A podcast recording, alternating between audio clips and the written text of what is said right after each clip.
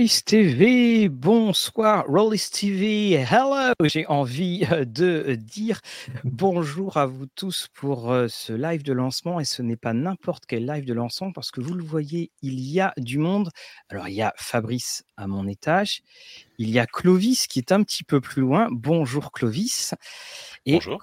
Clovis va s'occuper de nos deux invités, Luke et Thor. Oui, vous avez bien lu, qui sont co-auteurs du jeu donc Torchbearer et juste en dessous Frédéric qui est là, Frédéric habitué, des studios. Look, hello, Thor, hello. Uh, just one, so welcome to Rolliste TV. Just one thing, where are you talking to us from tonight or in the afternoon for you? Oh, bonjour, mes amis. Uh, I'm in Chicago, actually. Uh, I'm visiting um, my partner's family. Um, and so this is not my normal surroundings. Nor- normally, there would be piles of role playing games behind me. Bonjour, Clovis, je te I'm- laisse- I- oh, go ahead. Non, non, non, Clovis, je te laisse faire la traduction si tu le souhaites. Oh, Uh, uh, I'm uh, at my mother's house in uh, in Maryland right now. I just uh, just got here, um, so ready to celebrate uh, the American holiday. Ah Oui, parce que on, on le rappelle effectivement, euh, Thanksgiving, c'est dans euh, quelques jours, hein, c'est c'est jeudi et ça va beaucoup manger et beaucoup beaucoup acheter. Et puis on a Fred. Bonjour Frédéric, mon petit Frédéric. Euh, où es-tu en ce moment? Euh, je suis chez moi, euh, en France. Euh, donc voilà, tout va bien et on est ravis de recevoir. euh, we are very pleased to, to have Luke and uh, with us tonight for the launch uh, of the Torchbearer. Donc on est ravis d'avoir euh, Luc et Thor avec nous pour le lancement de Torchbearer en, français sur Ulule. Le lien en description, je suppose. Oui, on, va mettre tout cela. So look, Thor, um, just uh, I'm just uh, uh, plugging the the extra camera so we can see the we can see Torchbearer, the book. Alors bonjour évidemment à tous nos amis du euh, tous nos amis hein, du, du podcast et évidemment ça, ça parle en anglais. Alors euh, Luke et Thor vont être avec nous pour euh, quelques enfin pour 45 minutes. So this is the game. This is uh, first uh, a very special uh, format, and we have here the uh, Dungeon Keeper's uh, yes handbook. Look at the the glorious pages, and uh, of course we have the Scholar Guide, Scholar's Guide, and we have the Law Master's Manual, and the cartographer's uh, compendium. So please, if I don't know anything, look at Thor about the game Torchbearer. What can you tell me about it? And perhaps start with Luke in English or French, you choose. uh, I'm, I'm very intimidated. Uh, I- I'll keep it to my native language just so I don't embarrass us. Um, the uh, so that's our baby. That's uh, that is the realization of a dream that Tor and I had. Took about ten years to get there. I mean, even from before we published the first edition, we you know we had this idea in our head of this very complete evocative game that you know it was evocative both in the rules and in the materials and so C'est- ouais, just saying. Donc c'était leur bébé. Ça fait, euh, ça, ça a mis euh, 10 ans euh, que c'était euh, là-dedans et que Thor et, et Luke ont, ont décidé de, de mettre tout ce qu'ils, tout ce qu'ils avaient. So in, in a nutshell, how? Oh, we've got someone from uh, New Jersey. Hello.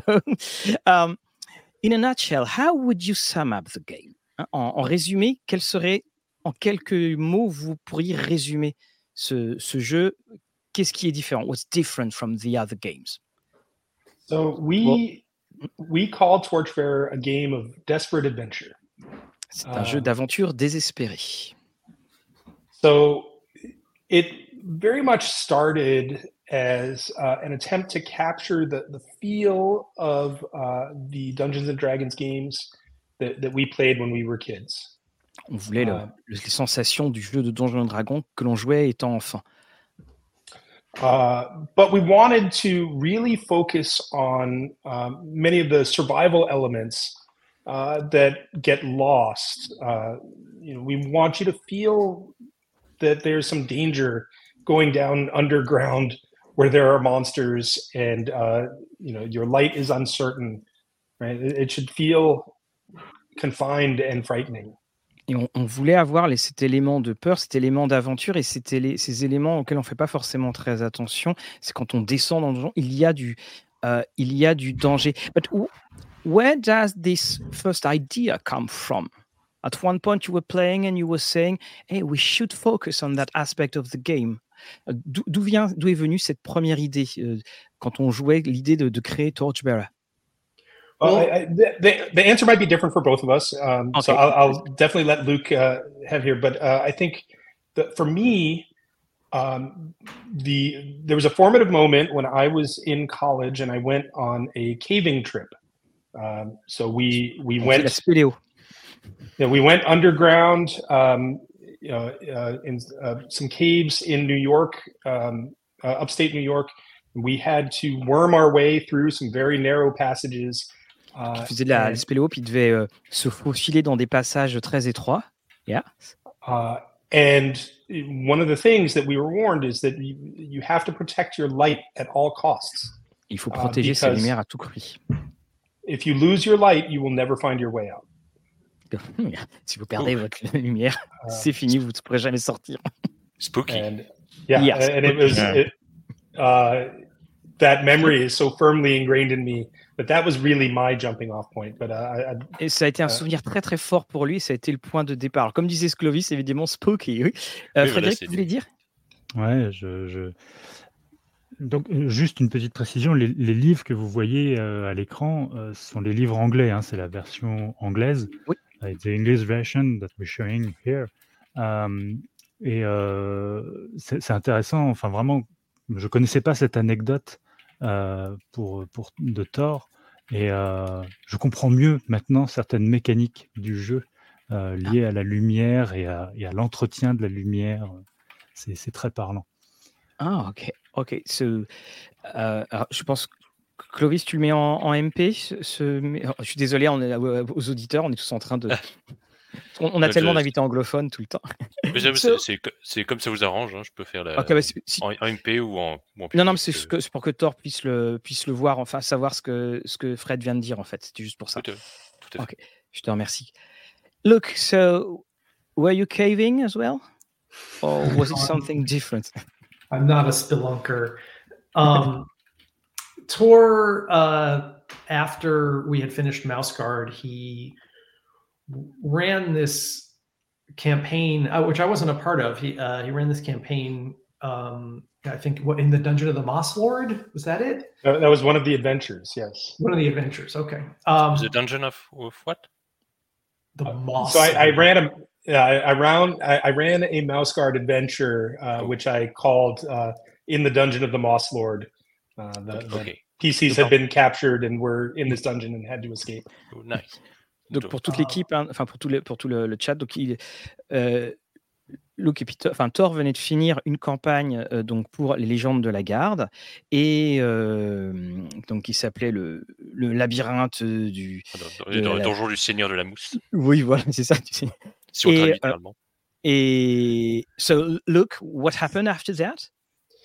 Well, I know that uh, was a really inspirational moment for Tor, and that he started thinking uh, about Mouse Guard as a, um, you know, as a bigger game, as a game with more depth to it, and uh, and I was thinking the same thing around the time. In fact, that was the plan was to to build a new line of games off of Mouse Guard. Um, you know, when we did Mouse Guard, uh, and so I knew Tor was working on this for a couple of years, and so after a while, I asked if you know he wanted to show me the game, and uh, it was super cool. He showed me his notes, and it was great. And I, I said, uh, "Do you want to work on this? You want to develop it?" And he said, "Well, yeah." Uh, he was also reading a lot of uh, uh, Robert E. Howard at the time. I remember he was- Mm. Was really obsessed. So I'm, I'm just, uh, just so, so I, Go I ahead. just have everything in mind.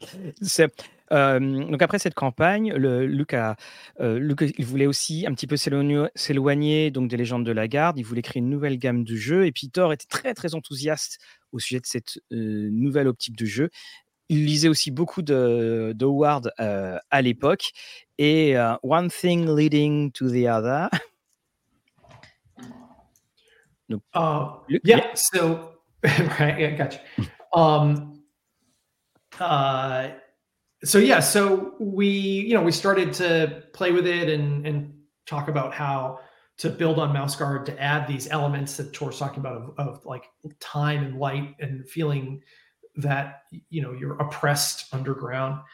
Um, and then as we did, we started to argue uh, about you know uh, what direction to take, and and then also arguing about what um, what D and D did right. You know what D and D it's inspired, especially like the earlier editions of D and D. So, And I'm just- go ahead. Yep. Donc, euh, ils ont euh, voulu donc euh, creuser ce système, creuser ce jeu où il y a un sens de danger. Alors, en jeu, j'ai vu ta question, on va revenir dessus. Il y a ce sens de danger, ce sens de l'oppression. Il, faut bien préciser, c'est un sens de danger, une impression de danger matériel, hein, d'où le titre, un torch bearer. C'est bien, il faut pas perdre sa torche, c'est des petites choses. Ils se sont consacrés également à, ils ont réfléchi à ce que la version de Donjons et Dragons faisait dans les versions précédentes sur lesquelles on pouvait travailler. Yo, that's yours. So we, you know, we looked at each other and we said, well, we should just shut our mouths and just play this game. we we should play D and D. And so we played uh, In Search of the Which- Unknown. Right. Which we hadn't played probably in 15 years, right? Ils That- n'avaient pas joué à Donjon depuis 15 ans et ils se sont dit on y va, on va tenter. Yeah. Yeah, yeah. Uh, and so yeah, we busted out the 1981 Moldvay edition of D and D. We and we busted out B1 in Search of the Unknown, and we played it, um, and we learned a lot. Uh, Yeah. Back to the roots. The good Um, stuff. but yeah, the edition, the the one that precedes that, and the the basic stuff. Mm. Anyway, the um, so uh, that really helped remind us that we en- enjoyed the parts of D and D that maybe nobody else did. We enjoyed managing what was in our packs. We enjoyed managing our torches and uh, and food and water and whatnot. Like we really liked uh, that, especially when we we dove into those rules and like the we saw that the rest is enforced. Like every sixth turn, you have to rest. Uh, for Says- example, like Ils ont commencé donc à, à rejouer les, euh, euh, tout ce qui était les, les vieux modules et ils se sont rendus compte d'une chose, c'est qu'ils aimaient tout ce que les gens n'aimaient pas trop, c'est-à-dire toutes les règles sur euh, le matériel. Par exemple, le fait aussi que le repos soit un repos qui soit, euh, il faut se reposer tous les temps de tous les temps de temps. Et c'est là où l'idée a commencé, euh, l'idée a, a commencé à germer. Yes, mm. I can go on. intéressant. yeah, yeah. Ouais. Ah. Um, I, I do like to tell stories. Uh, the um, and, and so th- that was uh, like that was where we kind of agreed on you know the the feeling and sentiment of how to um, how to build out from there, uh, and um, everything started to fall into place. Uh, but I, I think when I think it really clicks together. The whole game starts to tie together and become something that's maybe more than mouse guard once we um, we agreed to the grind, uh, Mm. the grind mechanic. And Et à that's partir du moment où really ils sont, itself. i- ils ont décidé de se mettre d'accord au ce qui, était dans le moteur des, mécaniques. Là, évidemment, c'était bien plus que légende de la garde, et ça a donné tout cela. Alors, I have, we have a question for you already, which is uh, there are other OSR games with a sense of danger, DCC, for example. What does Torchbearer bring different? You want to take that, Luke? That's. I think you played more DCC than I have. Yeah. Um, so we have a, uh, I think, a very old school perspective on playing the game, but we tried to bring very new school rules, uh, Alors, right? ils- So ils ont une app- just sorry, ils ont une approche très vieille école, old school, mais ils veulent aussi amener des éléments nouvelle école. Uh, so all characters in Torchbearer have a belief, an instinct, and a goal. Uh, Les personnages ont tous une croyance, un instinct et un but. uh, and these can be changed uh, at the beginning or the end of the session. Uh, but they are all sort of flags for the game master, what the characters are focused on. Ça, ils peuvent Um, changer, mais ce sont les, les points sur lesquels le maître de jeu peut se concentrer pour justement interagir avec les personnages. There are a variety of rewards that players can earn throughout the course of a session based on how they address those things.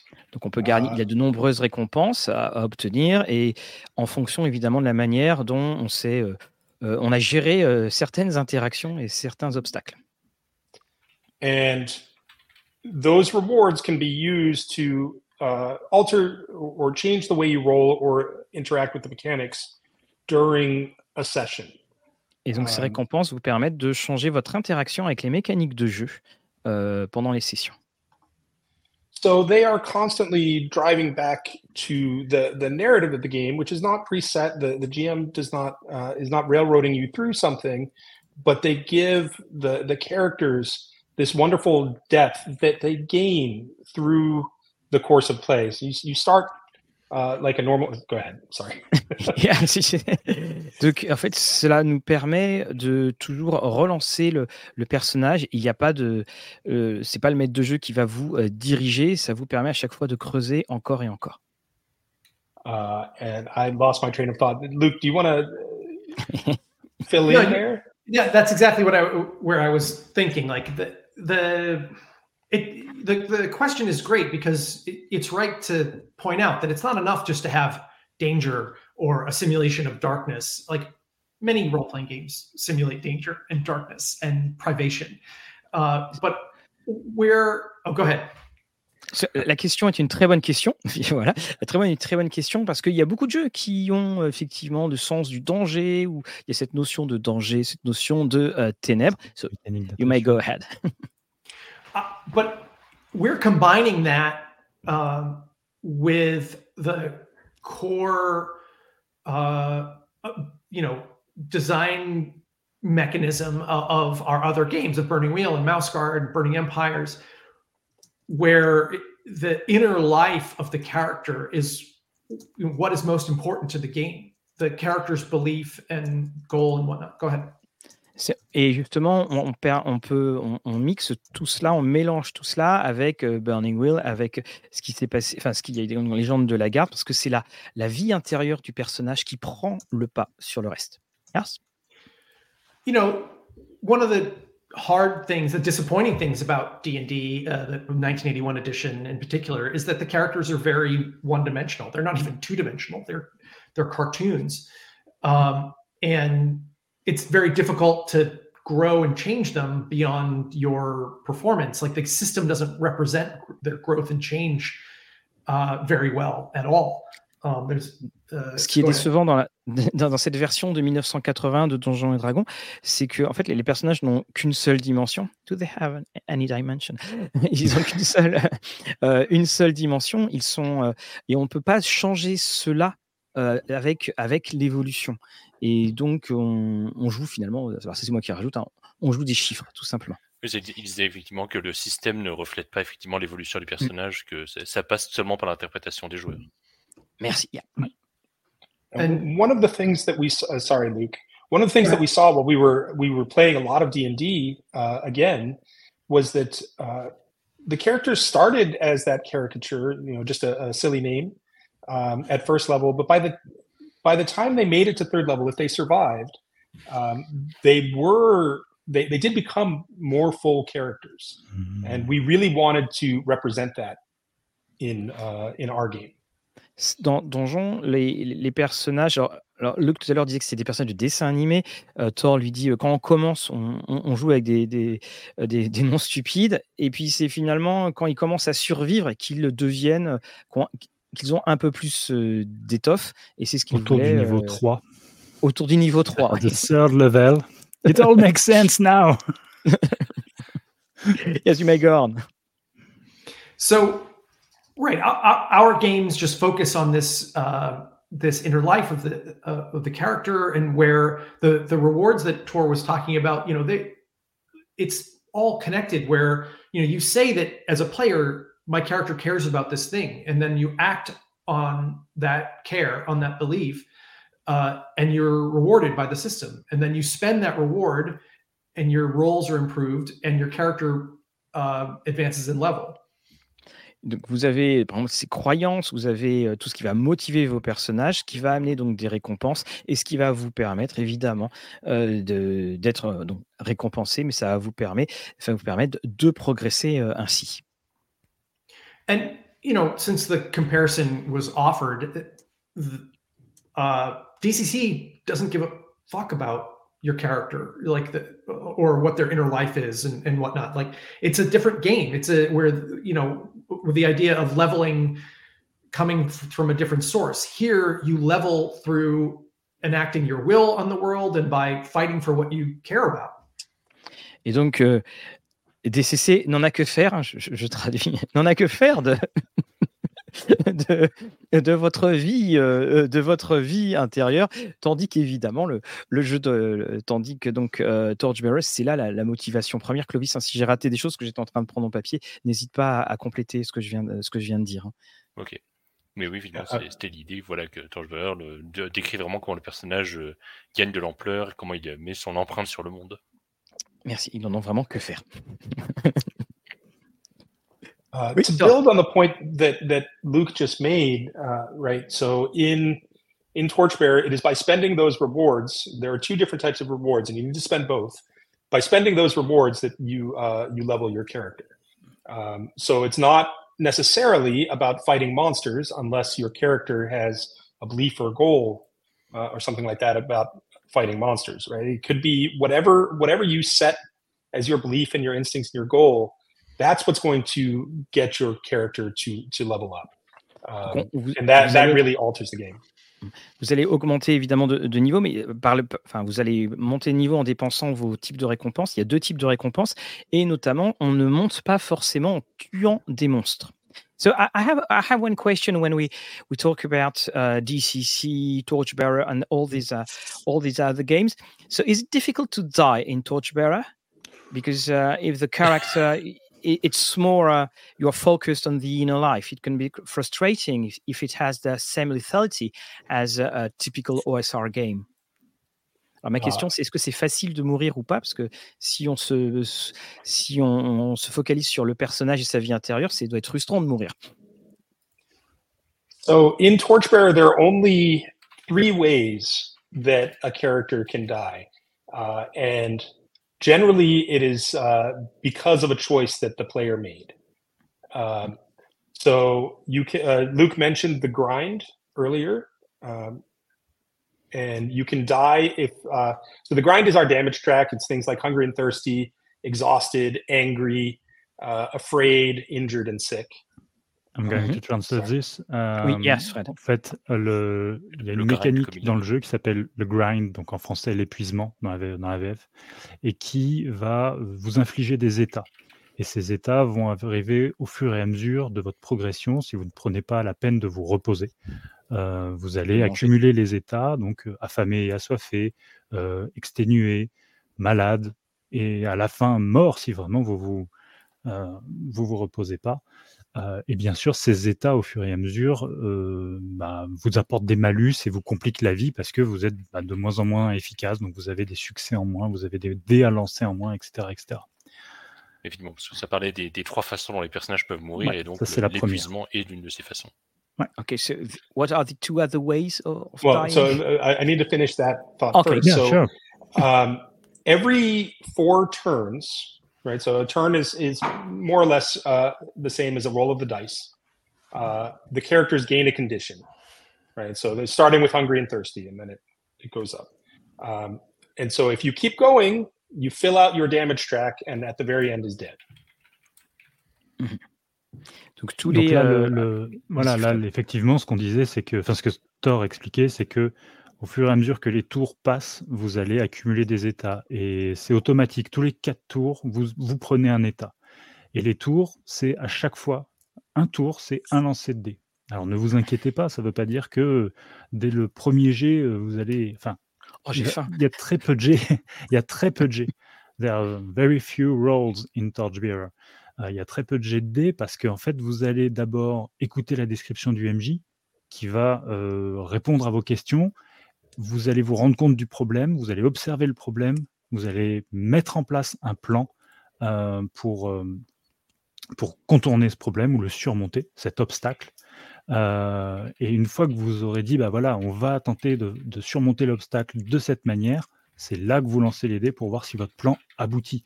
Donc il n'y a pas de jet de perception, de machin, de ceci, de cela. Il y a un jet pour surmonter l'obstacle qui est donc le, le, vraiment le nœud narratif qui vous empêche de progresser vers la prochaine étape. So it is very important to manage your emotional state while Mm. you are in the dungeon.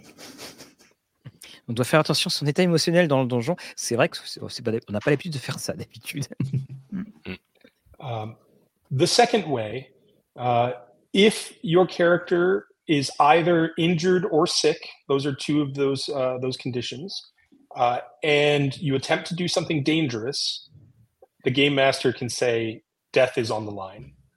Uh, Ok, donc and si, si vous avez un état donc euh, malade ou blessé, que vous entreprenez quelque chose qui, peut, qui est dangereux, le maître de jeu peut dire attention, euh, là, euh, la mort peut arriver. Et c'était ce qu'avait dit Thor au début, c'est que très souvent, la mort vient des actions et les choix des joueurs. so in that case, if you fail the roll, your character might die, uh, but you know ahead of time. Donc si on rate son Ah. jet, l'autre personnage peut mourir. Uh, and then the third way is if you engage in a conflict with uh, another being and attempt to kill it. Right? Once once you once you have murder in your heart, then you can be murdered in turn. Donc, une fois que vous avez le meurtre dans votre cœur, vous pouvez euh, être aussi euh, tué. hein. évidemment, donc la, la, la dernière par- la dernière manière de mourir, c'est tout simplement d'être dans un conflit physique. An important note there is that there are many, many other ways to contest with other beings Yes. uh, aside from killing them. E- So even in a physical contest, you know, we offer we offer you the option to drive them off, to basically fight defensively and exhaust them, um, to kill them, um, or to even capture them. Ouais. And those are just three of many types. Tu En veux fait- le dire, euh, Fred? Ouais, parce que là, c'est, on, on va toucher à des termes un peu techniques, donc on va prendre les termes VF. En fait, là, ce que Luc expliquait, c'est que le, le combat, euh, donc Thor dit, euh, euh, bien sûr, si vous vous engagez dans un combat, euh, il y a une chance que vous mouriez. Quoi. Vous cherchez à tuer quelqu'un, le, le quelqu'un va chercher à vous tuer en retour. Euh, et, Luc précisait qu'en fait, tout le système de combat n'est pas que un système de combat. Le Torchbearer repose sur un système de conflit. Euh, et selon le type de conflit euh, que vous allez lancer, vous allez avoir des issues différentes. Si quelque chose est trop gros pour que vous l'affrontiez, vous pouvez non pas chercher à le tuer, mais chercher à le repousser, chercher à le capturer. Si c'est vraiment beaucoup trop gros, vous pouvez même le défier à un duel d'énigmes. Euh, c'est là aussi qu'on voit les inspirations de, Oui. de Torchbearer, qui va chercher. euh, donc, euh, I'm talking about the, the, the riddle conflict. Euh, si, si vous êtes un simple halfling et que vous affrontez un dragon, vous n'allez pas chercher à le tuer. Par contre, essayer de le, de le piéger dans un duel d'énigmes peut être une bonne chose. Et si ça vous rappelle la scène d'un livre, Oui, c'est tout Mais à bon, fait on rappelle que qu'est-ce que j'ai dans ma poche? Ça a été éminemment contesté. If the riddle is what do I have in my pocket, uh, well, it's, it's not very fair because no one knows. Well, Gollum got That- three, that would be a what matters. Huge debate about that. Et en fait, tout le, tout le, juste pour finir sur ça, tous ces, tous ces affrontements, toutes ces oppositions entre les joueurs et un autre parti est résolu par exactement le même système. Donc, une fois que vous savez mener un combat, vous allez savoir fuir, vous allez savoir défier un duel d'énigmes, vous allez savoir convaincre, voire convaincre une foule, etc., etc., puisque c'est le même système. Ce ne seront pas les mêmes compétences, les mêmes caractéristiques qui seront invoquées, mais euh, c'est le same system. It's the same system for every kind of conflict, uh, whether it be uh, fight, kill, pursue, uh, uh, whatever. So we were talking about conflict resolution. So, and as you can see here, uh, these are the very specific, specific dice. Uh, and uh, um, what can you tell us about about them? Because as we can see, they are D6, but they are not really D6 the the way we we could expect it, expect them to be actually. Qu'est-ce que vous pouvez donc dire sur ces sur ces dés Oh, the uh, Dragon Axe Sun. Those are icons uh, designed by Kurt Komoda, uh, one of our artists. Or, uh, I mean, he's been working with us for uh, 20 years, uh, and uh, there uh, the system uses binomial dice. It's, you know, you're looking for success or failure. Um, on one through three is a, a failed die. A, four through six is a successful die. Alors, donc, ce sont Ah. des D6. Si vous lancez 1, D, 1 2 ou 3 succès, 4, 5 ou 6. Euh, non, pardon, c'est- 1, 2 c'est ou l'inverse. 3 C'est l'inverse, échec, échec. 4, 5 ou 6 victoire. Ouais. Une, Mm. une précision importante, c'est que effectivement ces dés qui là sont euh, euh, dont les logos sont, enfin les faces sont dessinés par euh, Kurt Komoda, euh, c'est des dés custom. Mais si vous voulez jouer avec des, euh, des plain old six dice, si vous voulez jouer avec des D6 parfaitement normaux, ça marche. Le- la règle de base, c'est un succès, c'est 4 ou plus, un échec, c'est en dessous. Euh, donc euh, voilà, là c'est juste euh, ça reprend les symboles du jeu, donc c'est pour euh, avoir une petite touche en plus. Donc, juste par, exemple, dans ce symbole-là, là, c'est le succès, là, quand il y a cette Voilà, c'est un soleil. comme. Le soleil. sun. And, and does the color matter?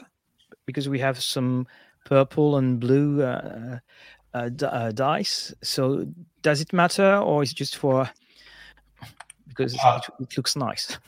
Well, uh, two things. So, one, um, if you look closely at the dice, there are little dots next to each icon that tell you uh, whether it's a one, two, three, four, five, or six. Um, So, uh, and you can just use normal dice. Mhm. Um, the color. Matters in that uh, only in that um, uh, there's a rule for helping other characters, uh, and so when we sit at our table, uh, we want to be able to pass a die to repre- uh, to uh, a player that's making a roll to represent our help, uh, so we know whether we helped or not. Um, Clovis, tu that's not faire la a- traduction Oui, c'est le- en fait la, la, la couleur des dés a une importance pour les règles d'entraide parce que Mhm. le, so, alors, le- so you were saying that the color matters in case you want to play P- PCs want to support each other. Yeah, it, it's just it's just for our own edification. Um, it doesn't, you know, there's no actual effect um, if you know your particular die has helped someone. Uh, but we find in our narration of what's happening uh, that it's often useful to know whose help was effective and whose help wasn't. Okay, so it's like for flavor and uh, extra dimension. Yeah. D'accord. Donc, euh, co- comme il expliquait, le, la couleur en fait peut, peut indiquer, notamment pour les jets d'entraide, lorsque donc le- plusieurs joueurs, plusieurs joueurs vont lancer les dés pour euh, savoir s'ils vont pouvoir réussir une action commune, pour savoir par exemple euh, quel, quel, euh, le dé de quel personnage a aidé tel autre personnage. Ça n'a pas Mhm. d'impact direct en termes de règles, mais ça, peut- ça peut donner de la couleur à la narration pour dire ah bah tiens ces deux-là ils s'entendent bien, donc ça peut alimenter le roleplay. Tout ça. C'est ça. Et Et generally juste une petite speaking, précision, pardon Mathieu, il y a, en fait, ça vient du fait que quand on aide quelqu'un, on lui donne un dé. Et on lui donne un de ses dés. Et si évidemment votre dé il est d'une autre couleur que l'autre, bah, vous pouvez identifier que c'est vous qui l'avez aidé, etc. etc. alors, la- la- la- generally speaking, how many die do you roll? What's the average pool of die? Uh, how many dice? Sorry. Uh, what's the average pool of dice? Uh, most characters I think, have three, four, or five dice in a skill or ability. Six is high. Six is Hmm. the highest in Torchbearer, I believe.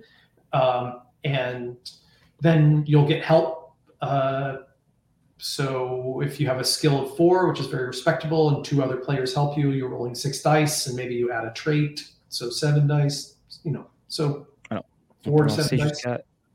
Voilà, on peut lancer jusqu'à, en gros, vas-y, vas-y Clovis, hein, parce que là, comme je suis en train de jongler un peu partout. Oui, je, voyais justement que le, un, personnage pourra lancer 3, 4, 5 euh, dés, voire 6 s'il est vraiment très doué. Que, Mm. Et que donc en pratique, mettons par exemple qu'un personnage bah, va lancer 4 dés, ce qui est tout à fait respectable. Et il va peut-être avoir, le, mettons, les, il est avec deux autres joueurs qui vont l'aider aussi, ils vont lui donner 2 dés de plus, ça va en faire 6. Et bien qu'il va ajouter un, de, Fred, un trait, trait. comment on a traduit ça? Un trait, tout simplement. Un trait. Voilà, mettons qu'il ajoute un trait qui va lui donner un autre dé. Donc ça va faire par exemple un pool de, de, de 7 dés. 7 dés, c'est une bonne moyenne pour une situation où il y a une, une bonne entraide, bref, où, il y a le, où les qualités du joueur, du personnage sont bien mises en, en avant.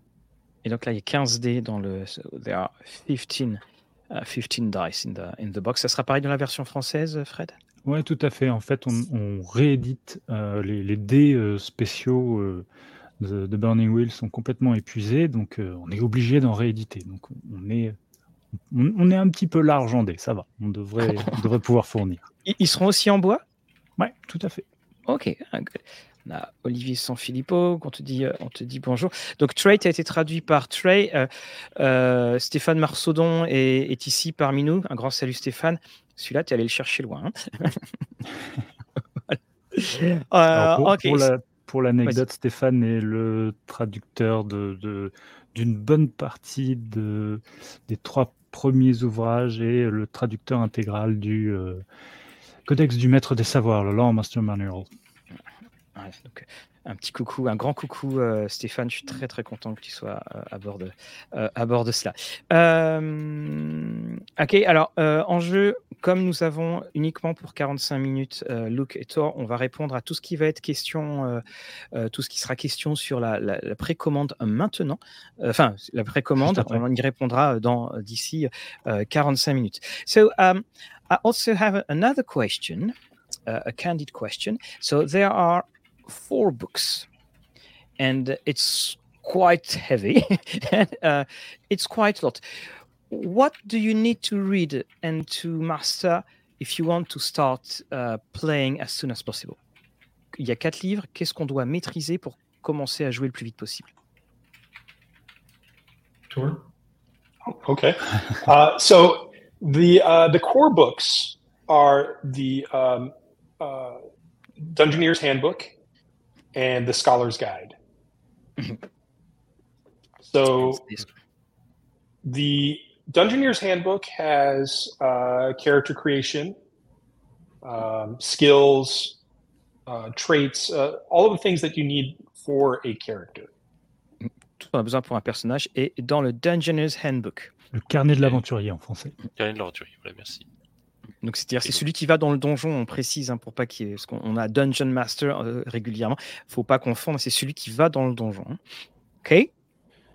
The scholar's guide has all of the procedures for running a session uh, how to run conflicts uh, how to make adventures uh, uh, traps that sort of thing Voilà, le, le guide de l'érudit, c'est là où vous aurez des informations pour mener une session, justement. Donc, euh, comment créer une aventure, comment gérer les pièges, les conflits, les- l'adversité, tout ça. Et il y- a également des monstres. hein. Oui, Qui sont c'est vraiment tout le, c'est le, c'est le livre du, c'est le livre du maître, c'est le Yeah, guide because de there, l'érudit. there are creatures, uh, creatures, some creatures are included in the book. Yep. Mhm. And The- for the two other ones, so, so two other well books? so so those two are the ones that give you the core experience. That's everything you need to play. Uh, Okay. the lore master's manual is a set of uh, additional rules that were not core to the experience but add to it. Ce sont le des ajouts, hein, euh, ça a été traduit comment, Fred? Le codex du maître des savoirs. Voilà, le collègue du maître du savoir, c'est en gros, c'est quelque chose qui n'est pas intégral pour, le, pour jouer à Torchbearer, qui n'est pas nécessaire, mais où ça va donner du, du matos en plus.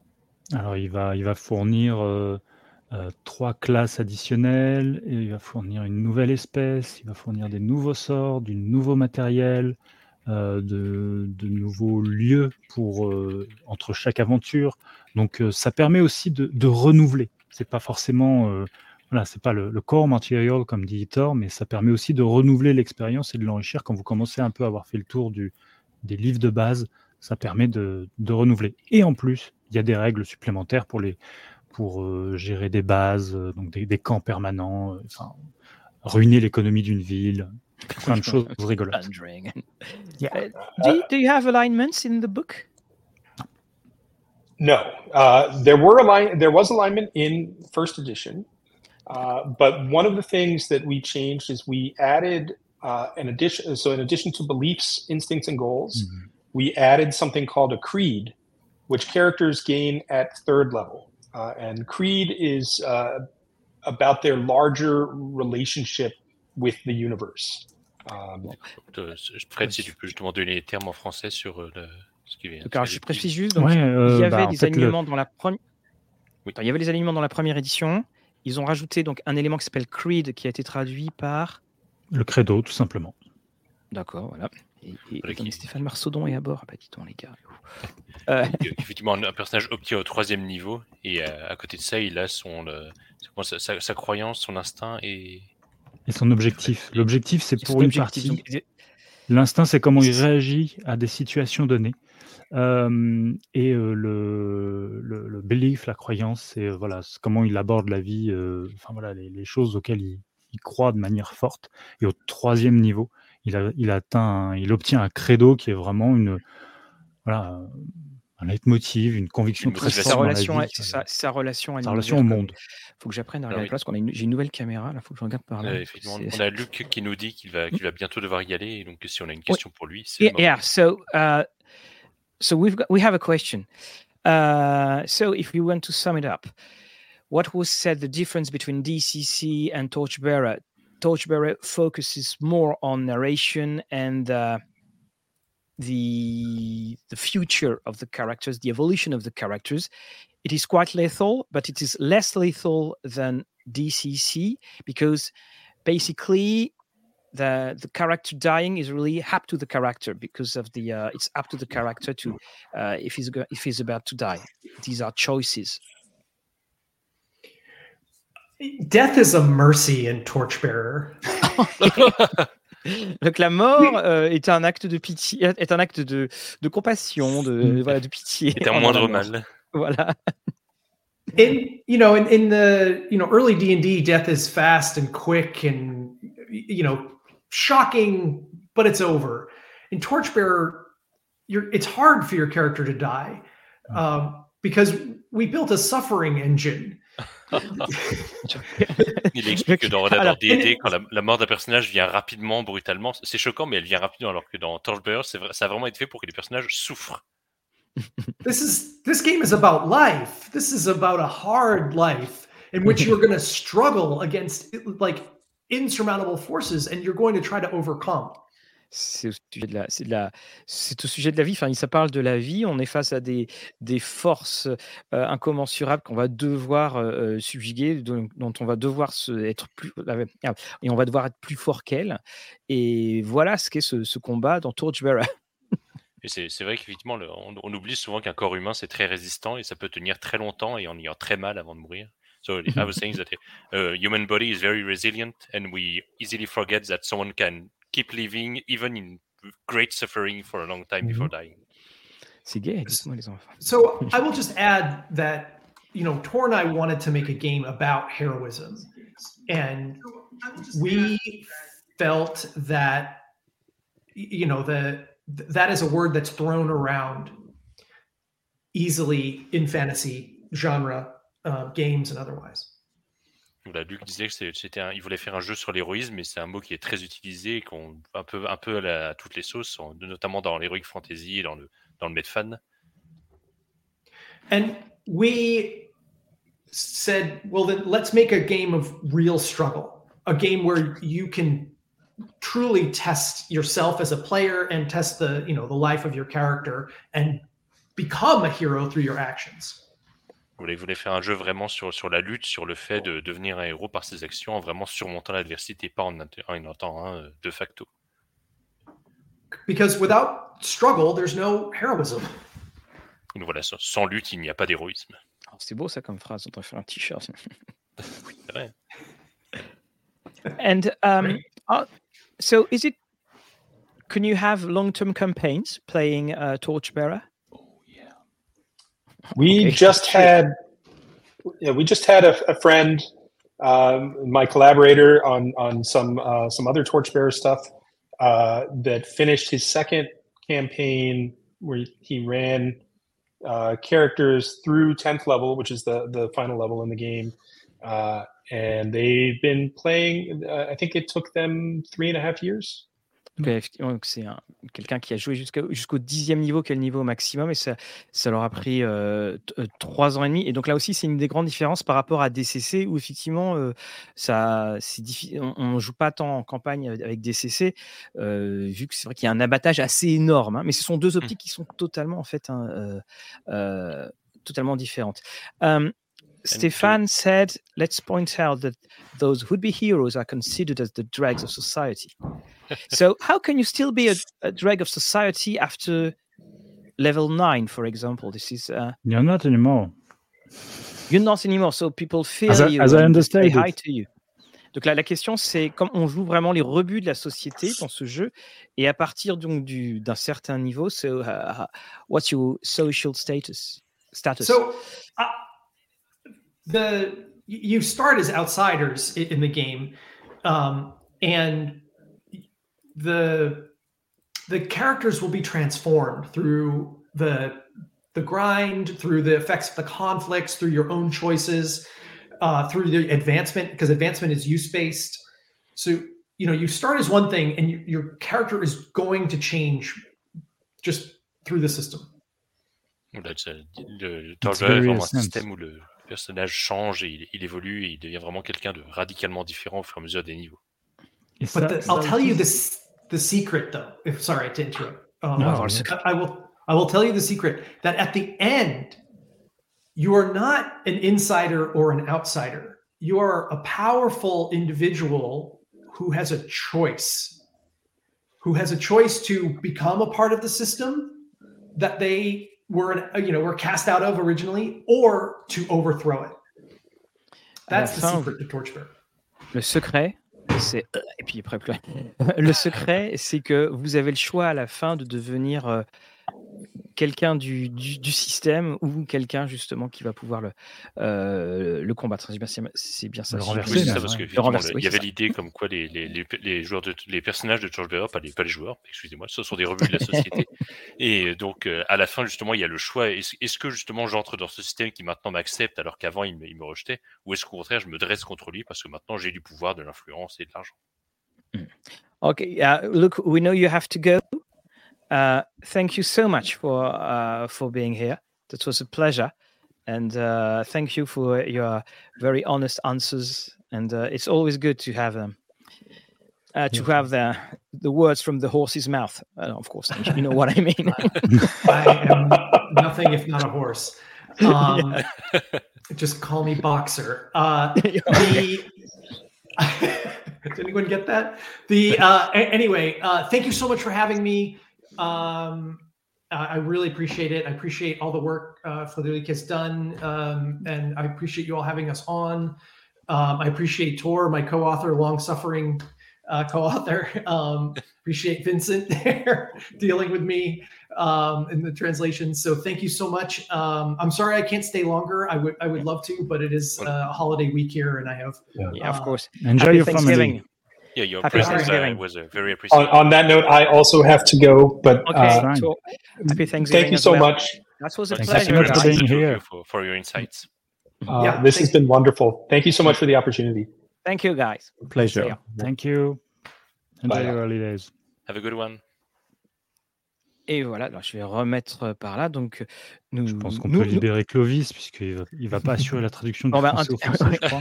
Ah, attends, euh, attention, parce qu'il y a Fabrice qui va peut-être dire des 90 et des 70. Ah, Ça, je Donc, gère. euh, J'ai pas, ces- j'ai pas une formation pour ça, attention. Là, Ah oui, bah, non, pour ce genre de choses. Il y, a- il y a des niveaux, il y a des niveaux euh, quand même. avoir. Un grand, grand merci alors euh, Clovis, un grand, grand merci de nous a- d'avoir aidé parce que c'est vrai quand on fait les manipulations, il y a des phrases qui, qui qu'on regarde le Oui, chat. je- le, le multitasking est un peu difficile quand même. Ouais, là c'est effectivement. Grand, grand euh, merci à toi euh, encore une fois pour ce que tu as fait à l'antenne et hors antenne, parce qu'il faut savoir que dans le chat privé, euh, Clovis faisait aussi la traduction de ce qu'on pouvait raconter entre euh, entre ben, entre francophones. Voilà, on, on va dire ça. Mm. Je n'allais pas dire entre français. Fabrice. Même si pas évidemment, possible. la- Voilà. la Un grand merci à toi, en direct. Ouais. Et, euh, ce, ce fut un plaisir et bien bonne Pareillement. continuation. Et À bonne très très bientôt. À demain, vieux. Oui. Alors, donc nous revoilà. Oh, que ça nous fait. Voilà. Je, je Euh, vais drôle. pouvoir euh, poser des questions euh, maintenant, hein, maintenant que l'audience s'est un peu libérée.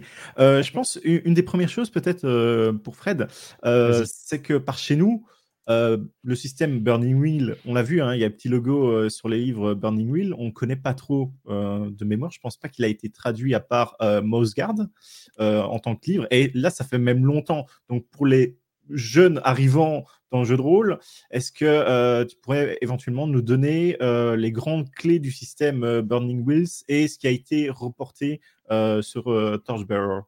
Alors, le, je ne connais pas le système Burning Wheel en tant que tel. Par contre, je peux vous parler du système de Torchbearer en long, en large et en travers.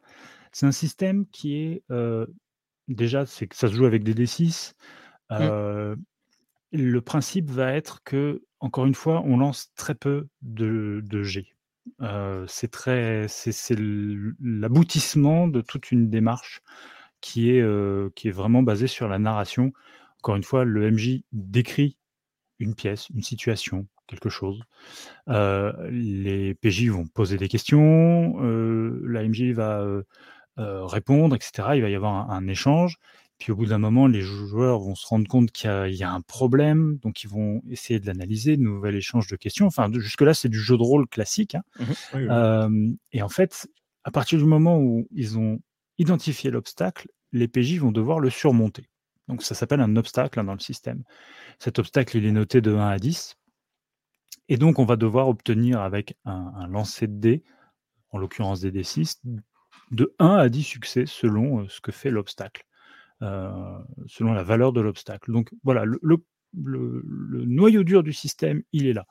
On a un obstacle qu'il faut surmonter euh, et il faut faire de 1 à 10 succès avec des D6, un succès étant de 4 à 6, 4 et plus. Un échec, c'est 3 et moins. Et, je pense aussi que ça, ça résume bien, et c'est pour ça que. Alors, essayé, de, de trouver une feuille de personnage pour que les, pour que les gens puissent, puissent voir. C'est que c'est vrai qu'il y a cette, cette ambiance OSR. Alors, on en a parlé mmh. dans l'émission avec Sandy Julien. On, DCC est, est, évidemment sur la scène française le, premier gros jeu OSR qui a été mis. Attends, j'ai pas dit que c'était le premier, hein, j'ai dit le premier gros jeu mis à disposition. Euh, on, est dans deux optiques différentes parce qu'il y en a un où ils se sont inspirés de, de cette ambiance évidemment OSR, on fait les donjons et tout ça, mais effectivement, comme tu le dis, Fred, il n'y a pas de D20. C'est voilà. la règle dans le système, c'est un très très gros changement. Voilà, c'est un jeu qui est un cousin spirituel, hein, pour reprendre les, termes de, Luc et Thor. c'est un, cousin spirituel de l'OSR, en, en cela qu'il en a la philosophie. il cherche à, vraiment. on part dans de l'exploration de donjons, ça va être de la survie. Alors, de donjons, c'est le terme générique, hein, c'est des ruines, c'est des. Mais voilà, vous jouez des pilleurs de tombes. vous jouez des pilleurs de tombes, et forcément, quand vous êtes mal équipé, que, que vous ne savez pas trop faire, bah, au début, c'est compliqué mais c'était ça, ou gratter des champs et, rien faire de votre vie, à part être à peine mieux qu'un esclave? Donc cette option-là n'était pas acceptable. Donc vous avez préféré tenter votre chance dans des, dans des ruines, dans des donjons, dans des cryptes, appelez ça comme vous voulez. C'est bizarre. Ça ne sera pas dans la production française. Non, je, pense que tu as, eu un bouquin buggé. c'est un collector. C'est collector. Quelqu'un a mangé des pages. J'essaye, euh, Fred, de trouver des feuilles de personnages pour Attends, pouvoir je vais trouver ça en même temps. Mmh. Le truc, c'est que voilà, le système, comme je vous ai dit, c'est des, des D6. Il faut obtenir 4 ou plus. Et après, tout l'habillage du système, j'ai envie de dire, ça va être de vous fournir des bonus, soit des succès automatiques supplémentaires. Donc, vous lancez 3D, mais vous avez un succès automatiquement, ou alors vous allez avoir des bonus sous la forme de, de dés lancés supplémentaires. soit que ça vient de l'aide, ça vient des circonstances, ça vient de ceci, ça vient de cela. Et, et, par contre, les États, eux, diminuent votre nombre de succès, diminuent votre nombre de dés que vous lancez. Mmh. Bref, sont là pour vous compliquer la vie. Oui, on, a bien compris qu'on était un peu pris dans la spirale une fois que ça commençait euh, à aller euh, de plus en plus. Voilà, on est vraiment sur un, jeu à, spirale à la mort, hein, comme on, peut oui, Il y, a euh, vraiment un jeu de question. là, par exemple, vous avez les, des villes.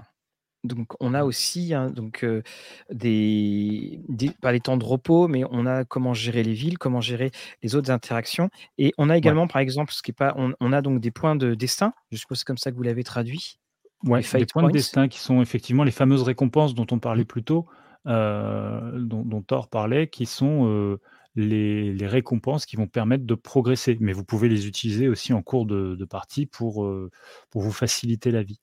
Il y a un élément qui est super important aussi, c'est que comme c'est un jeu qui est basé sur la narration, qui, enfin, qui fait Enfin, toutes les mécaniques sont là pour faire avancer la narration. Je cherche mes mots parce que je cherche en même temps une feuille de papier. Oui, oui, bien sûr.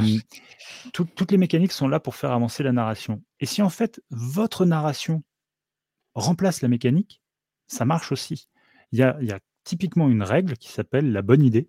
Si ce que vous proposez dans votre analyse de l'obstacle et de comment le surmonter, c'est tellement une bonne idée que le MJ dit non mais ok, ça marche.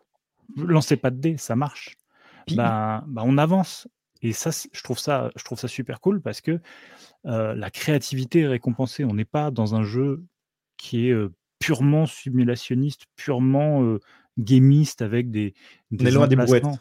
non, non, non, non. Voilà, on n'est pas des fiches techniques de, chiffres. On est là pour, pour, pour proposer des idées et, et, être inventif. Donc, donc ça, je trouve ça, je trouve ça plutôt, plutôt cool, quoi. Alors, et puis, il y a aussi dans, dans, dans les règles un, pas mal d'humour euh, dans, dans, dans, la rédaction.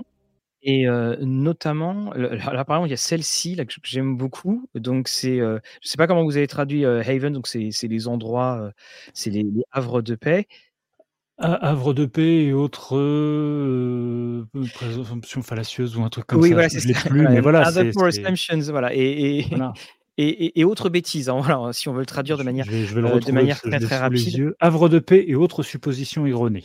Voilà, c'est ça, c'est que c'est et voilà, c'est et puis on a également alors dans on peut euh, dépenser les points de destin et euh, pour avoir ce qu'on a une compréhension plus approfondie et donc en fait, les, personnages vont faire ha ha, et puis vont faire un geste comme quoi ils comprenaient absolument tout maintenant. Donc il y a, je trouve qu'il y, a effectivement beaucoup d'humour dessus, et on, a, alors donc il faut le, on, va bien, Fred, hein, tu, je parle sous ta, sous ta, sous ton contrôle. Ça a été dit, on est des rebuts. Ça a été dit, on est, on, on est les petits, on est les sans grades, on est les, les bottes boueuses. Hein, ça, c'est très, très clair.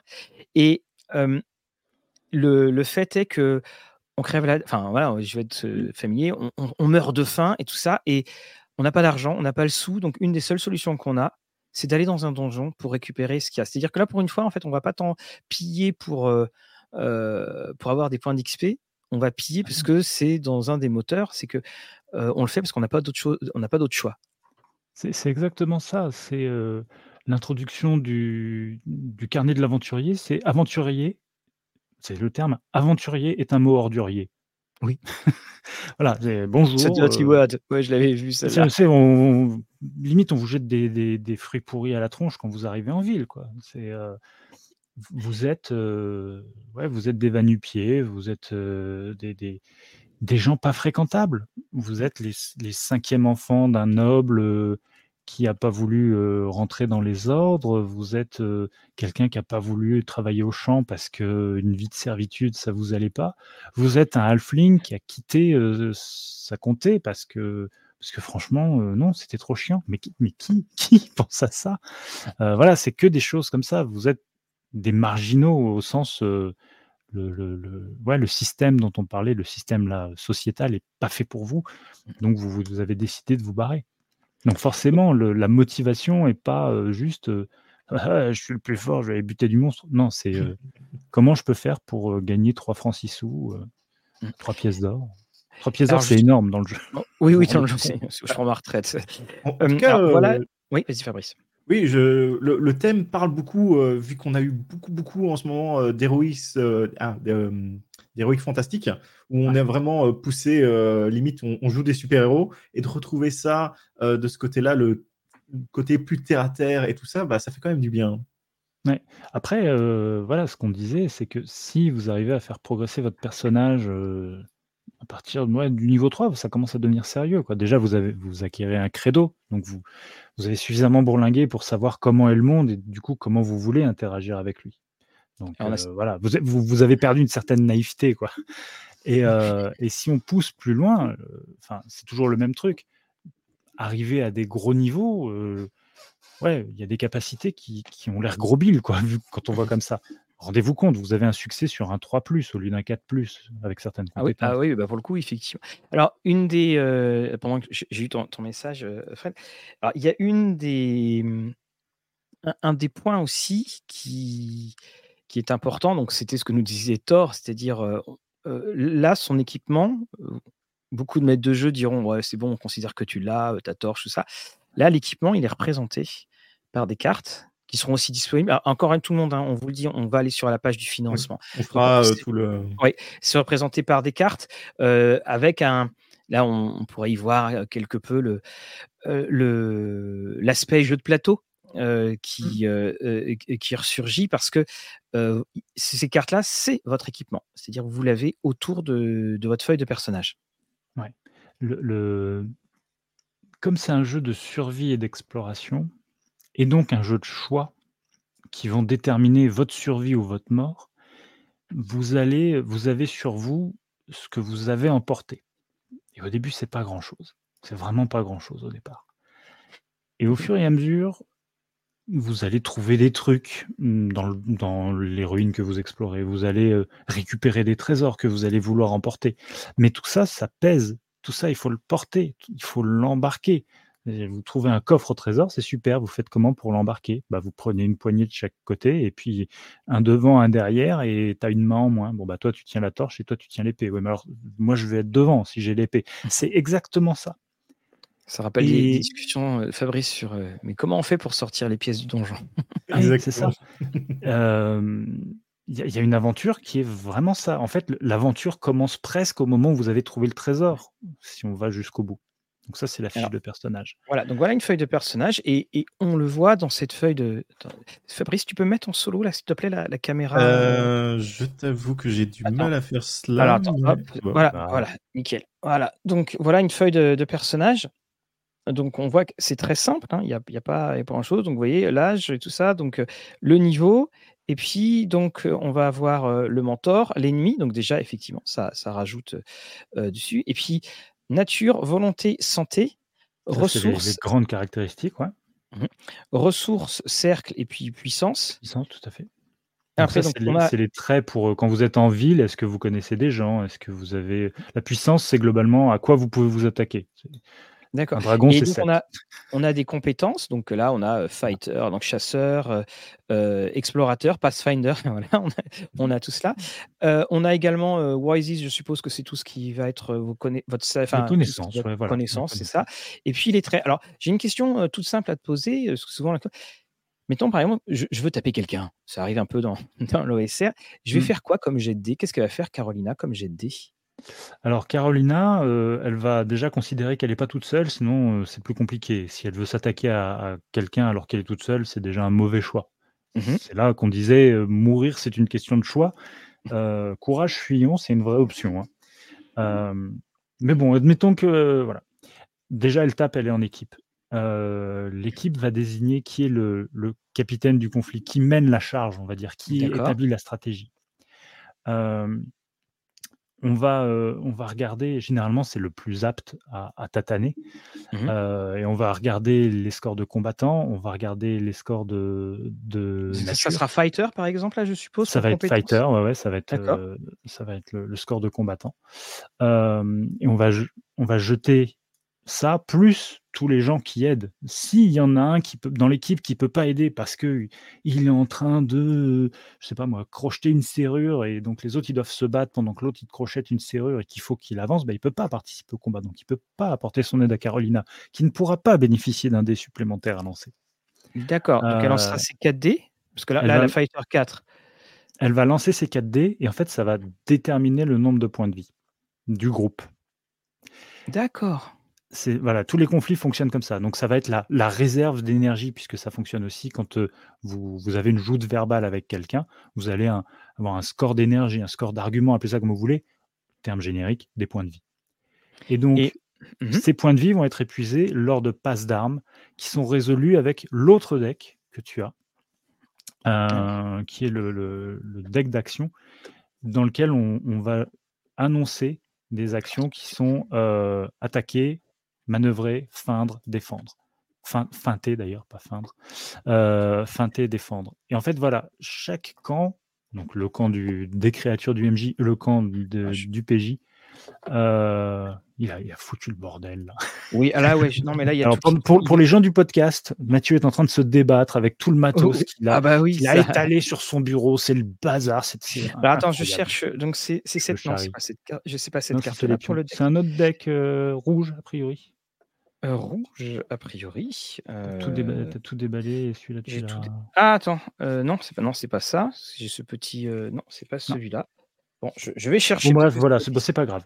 Euh, Mais voilà, le MJ va dévoiler la première action de son camp. Le voilà. Le, le premier PJ à agir va dévoiler son action. Et donc, elles vont rentrer euh, en opposition. Si ça se trouve, bah, le- si on sait que les créatures en face vont attaquer, bah, on va mettre une action défendre. Mais en fait, on le sait pas, on le suppose.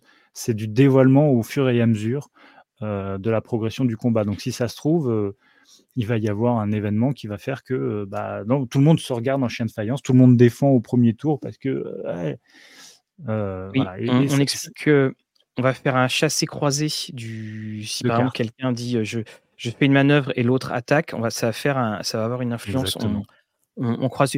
Une, une question sur ce deck, euh, il est obligatoire pour jouer? Il est très recommandé? Alors, euh, il, est, euh, il est quasi obligatoire parce qu'il fluidifie complètement. Après, euh, vous pouvez marquer sur un bout de papier ce que vous faites. L'idée, c'est que on dévoile au fur et à mesure le, le, les actions de, chaque camp, de chaque camp en, opposition.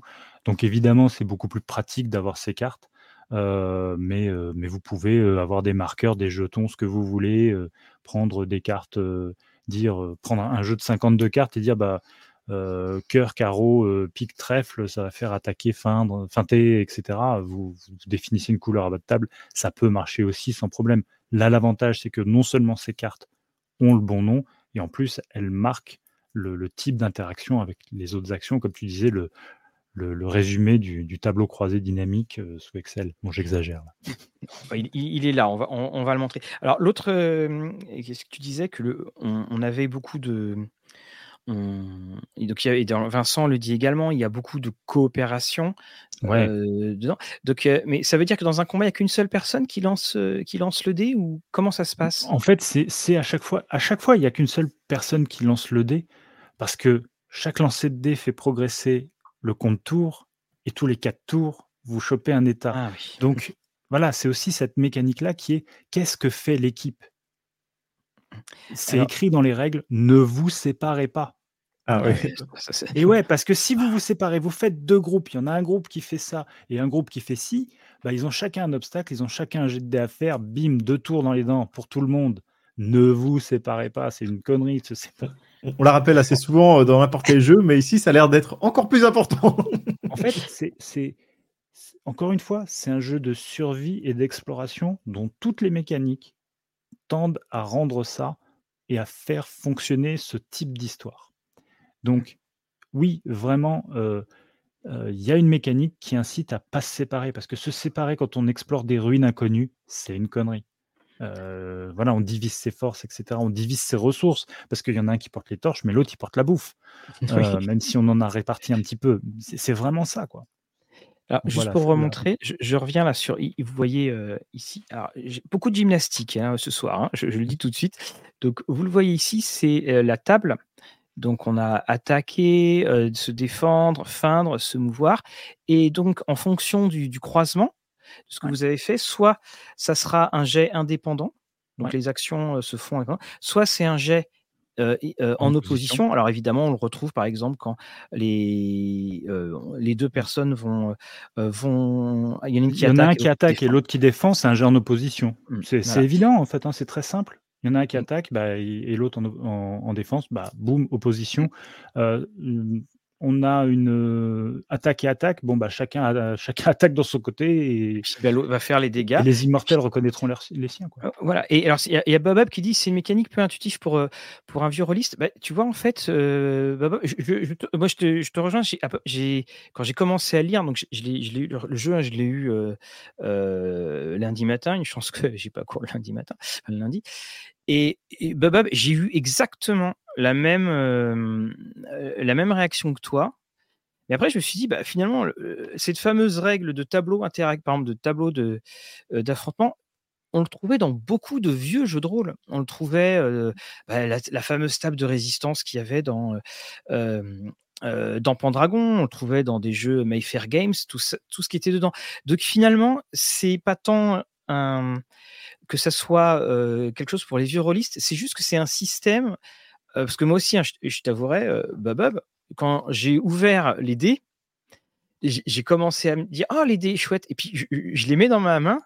Puis il y a que des D6. Et, et, là aussi, euh, c'était pas du tout ce à quoi je m'attendais. Je m'attendais à mmh. ce qui est effectivement des bons vieux des 20, voilà, et puis des, des 10 et tout ça.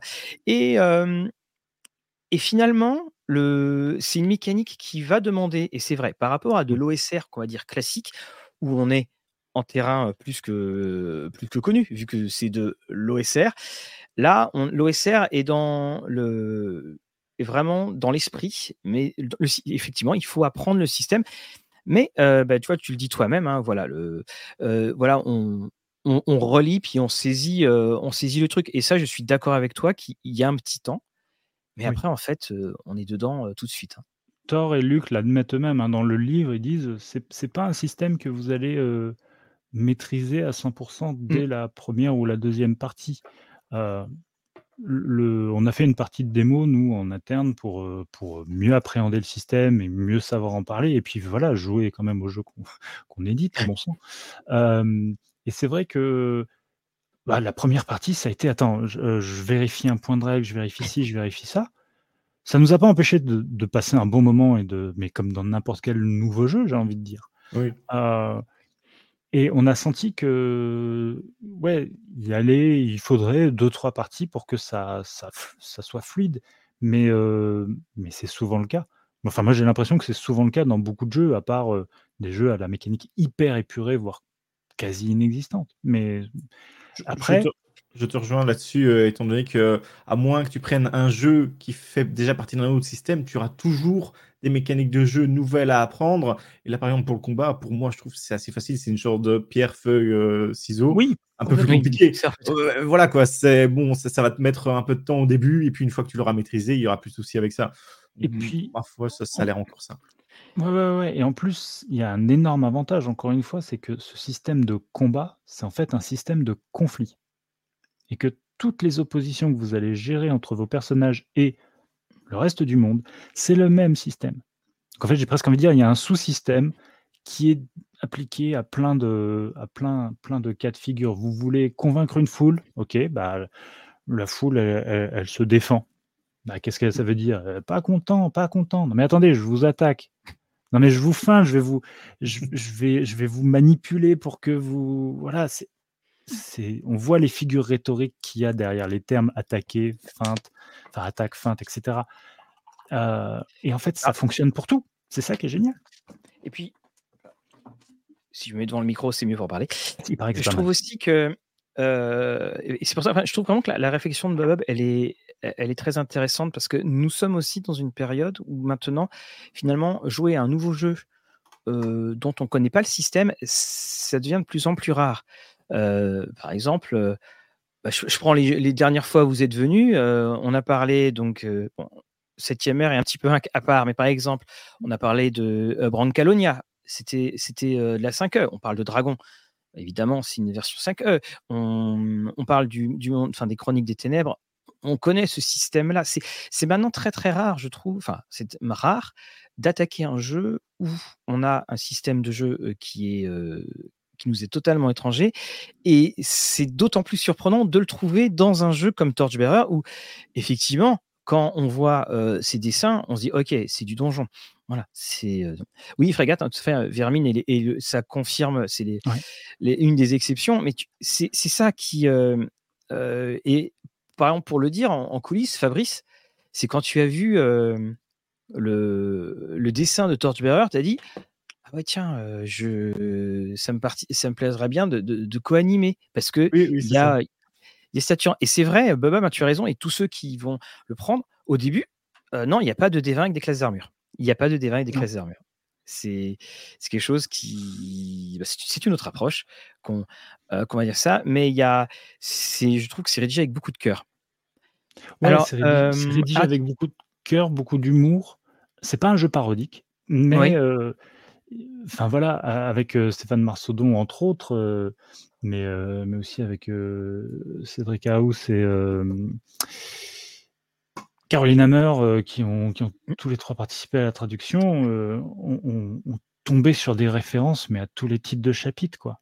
Mais, mais tout le temps. Enfin, ça va de, de Tolkien à George Lucas, quoi. Il y a, un- il y a un titre de chapitre qui s'appelle, tu sais, moi, les probabilités. euh, Ah, don't tell, never tell me the odds. Ouais, voilà. Enfin, c'est c'est- bon pour vous dire quoi. Ça va piocher très loin. Encore une fois, c'est pas un jeu parodique, mais c'est un jeu très référencé.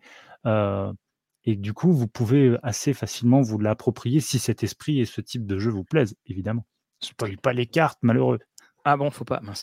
Euh, alors Bobab dit, euh, d'autant plus que la Torchbearer V1 était beaucoup plus léger que, que la V2. Alors, euh, on, on va tout doucement se diriger vers le financement. Dans le financement, il est écrit qu'il y a les errata qui ont été... euh, c'est-à-dire que là, la version VO que j'ai reçue, il y, a des, il, y a, il y a des erreurs dedans, c'est ça?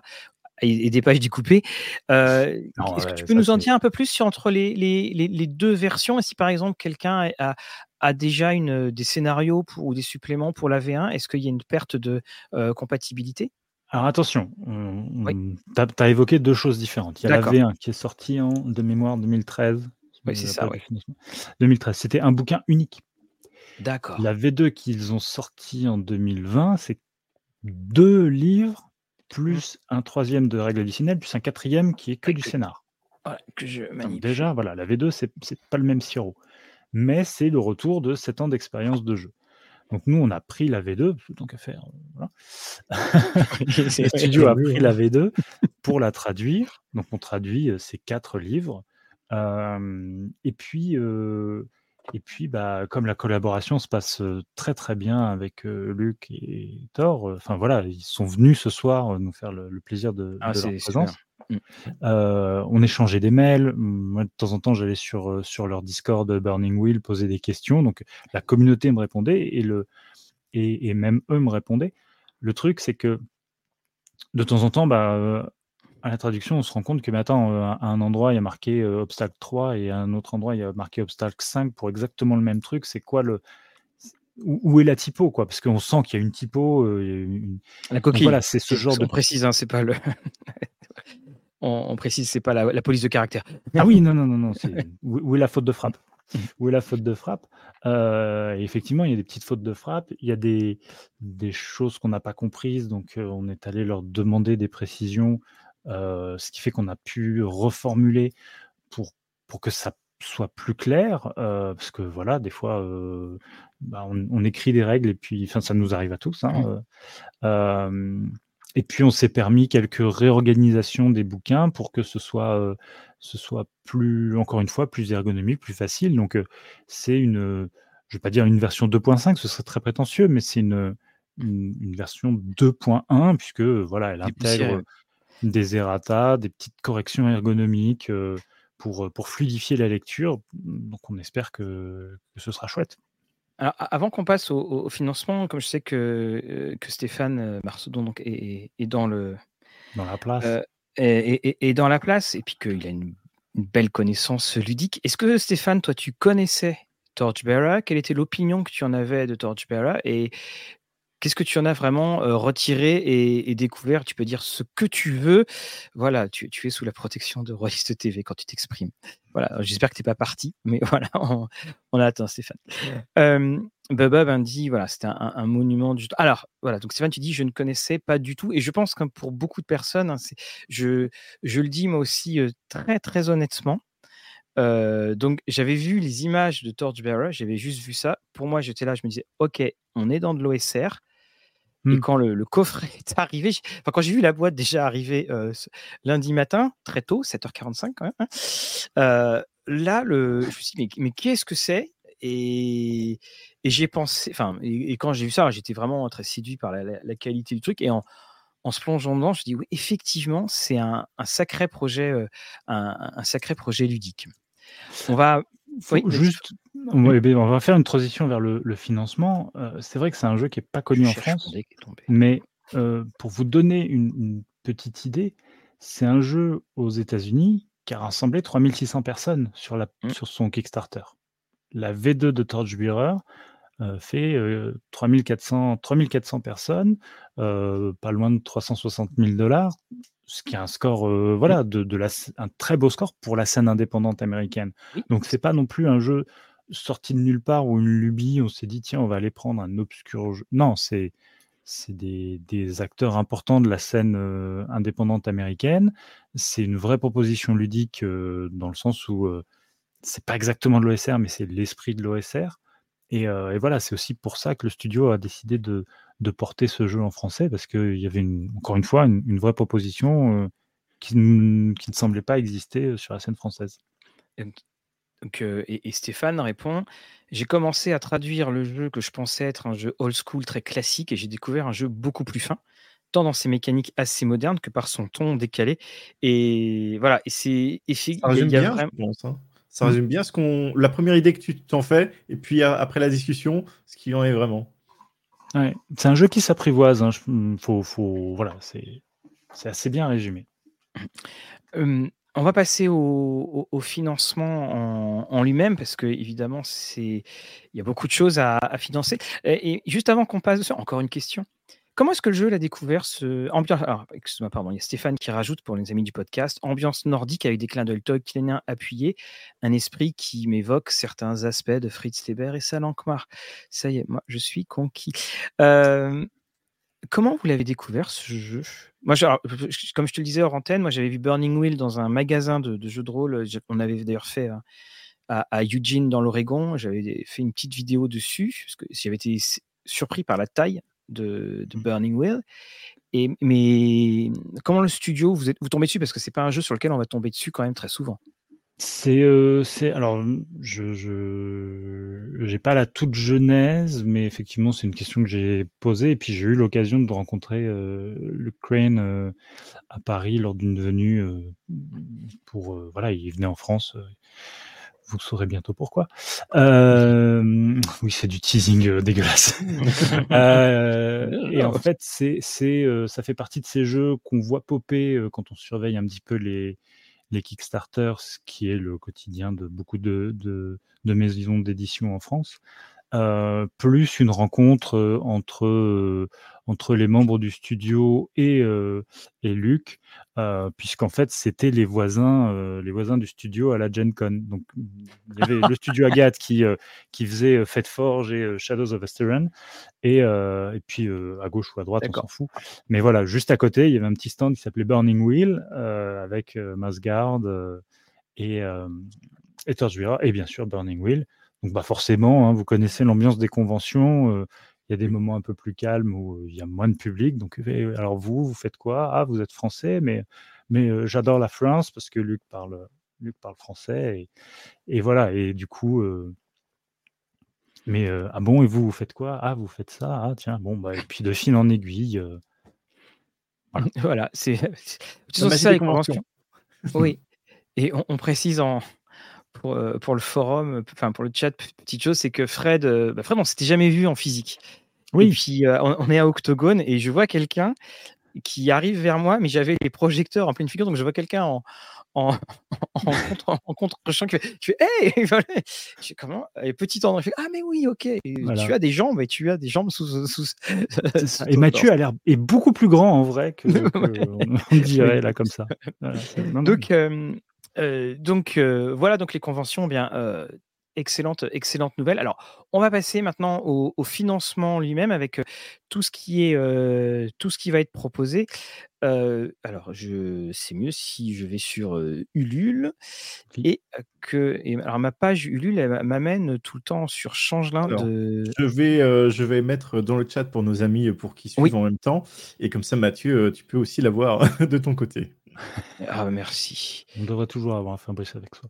exactement c'est très très efficace tout le temps. Allez, je vais, je vais parler un petit peu de la technique du LUL. Euh, Donc, ça commence aujourd'hui. Ça se finit, si je dis pas de bêtises, le euh, 5, 6, 7 décembre euh, à 22h. Ah, c'est- tu as dit 27 ou 7 7, 7 décembre. C'est assez malheureux. rapide finalement. Vous étiez plutôt habitué à faire, à faire des financements. euh, On, à part pour certains très gros titres euh, de, de notre, de- du catalogue, euh, maintenant euh, le studio privilégie cette durée parce que, parce que voilà, ça, ça, ça a prouvé euh, son efficacité. On, on évite de dépasser les trois semaines parce que c'est aussi très fatigant pour les équipes Oui. euh, d'assurer la promotion.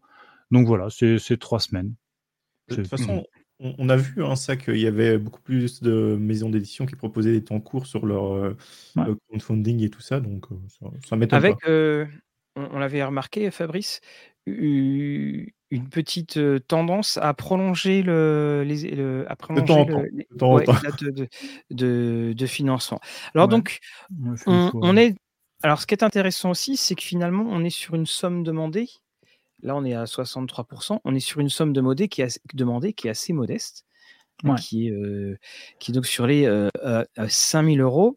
Alors, donc, dans l'Early Bird, on a donc le fameux deck du joueur. Voilà. Donc, c'est qui celui-ci permet avec de, un- de gérer son matos, euh, de savoir quel matos euh, le personnage a. Donc c'est intéressant que chaque, euh, chaque joueur en ait un parce que bah, si on est deux à avoir une torche, vu qu'il n'y a qu'une seule carte de torche par, euh, par, Oui. euh, voilà, par deck. euh. Donc euh, c'est là je prends pour la torche, mais ça marche aussi pour les armures. Oui, pour. Parce qu'une armure de plaque pour euh, un groupe en entier, euh, c'est passe le c'est- Quand on n'est pas riche, euh, c'est comme ça. monsieur. Alors, faut, faut pas aller derrière. Donc, enfin, faut pas aller devant. Donc, on a une option PDF 35, euh, 35 euros avec donc les deux premiers bouquins. Donc, comme Thor le disait, c'était des bouquins qui sont en des bouquins qui sont là uniquement, euh, enfin qui sont les bouquins indispensables. Et puis alors voilà, on a tout ce qui va être produit, donc tout ce que euh, je vous ai montré. Il y a un petit truc que je n'ai pas euh, montré Je pense que c'est des petites euh, pièces de monnaie que tu n'as peut-être pas montré, Mathieu. euh. Alors, euh, les pièces de monnaie, elles doivent être. euh, parce que j'ai eu un. J'ai pas tout ouvert. Je... Eh, ouverture critique, euh, ou ici, euh, qui va être faite. alors, je sais même plus. Voilà, ici. Euh, donc, ce sont les. Voilà pourquoi je ne voulais pas les ouvrir. Parce qu'il en a foutu partout. Oui, voilà, alors pour c'est les gens du podcast, donc là, il va devoir ramasser des trucs pendant euh, trois Ah, jours. mais euh, elles sont, elles son sont très très belles. Donc, c'est. Tu peux nous faire un peu de ASMR euh, peut-être après Mathieu? Oui, voilà, des, des petites pièces euh, euh, et tout ça. Tu peux nous expliquer, Fred, euh, ce qu'elles représentent? C'est, on dirait des, des trucs du nain jaune. Euh. Oui, effectivement, il y a des pièces rondes, des pièces carrées, des pièces de rectangulaires. Elles En sont fait, magnifiques. chaque, Excellente ouais, production. chaque, chaque métal a une forme différente, euh, ce qui permet, bah, alors déjà, c'est des pièces, donc ça permet éventuellement de, de tracer votre trésor. Euh, et quand vous aurez cinq pièces d'or, vous serez content, je vous jure.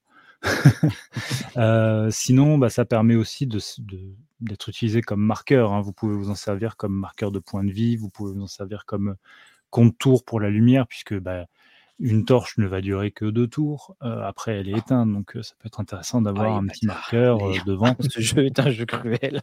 Ah ouais, c'est, un jeu cruel. bah, la vie est cruelle, hein. Luc nous l'a dit plus tôt dans Oui, oui, l'interview. oui. c'est ça. Donc, euh, donc voilà, vous, vous pouvez, c'est, pas juste pour suivre le contenu de votre bourse, c'est multi-usage et chaque table pourra le faire fonctionner comme il l'entend.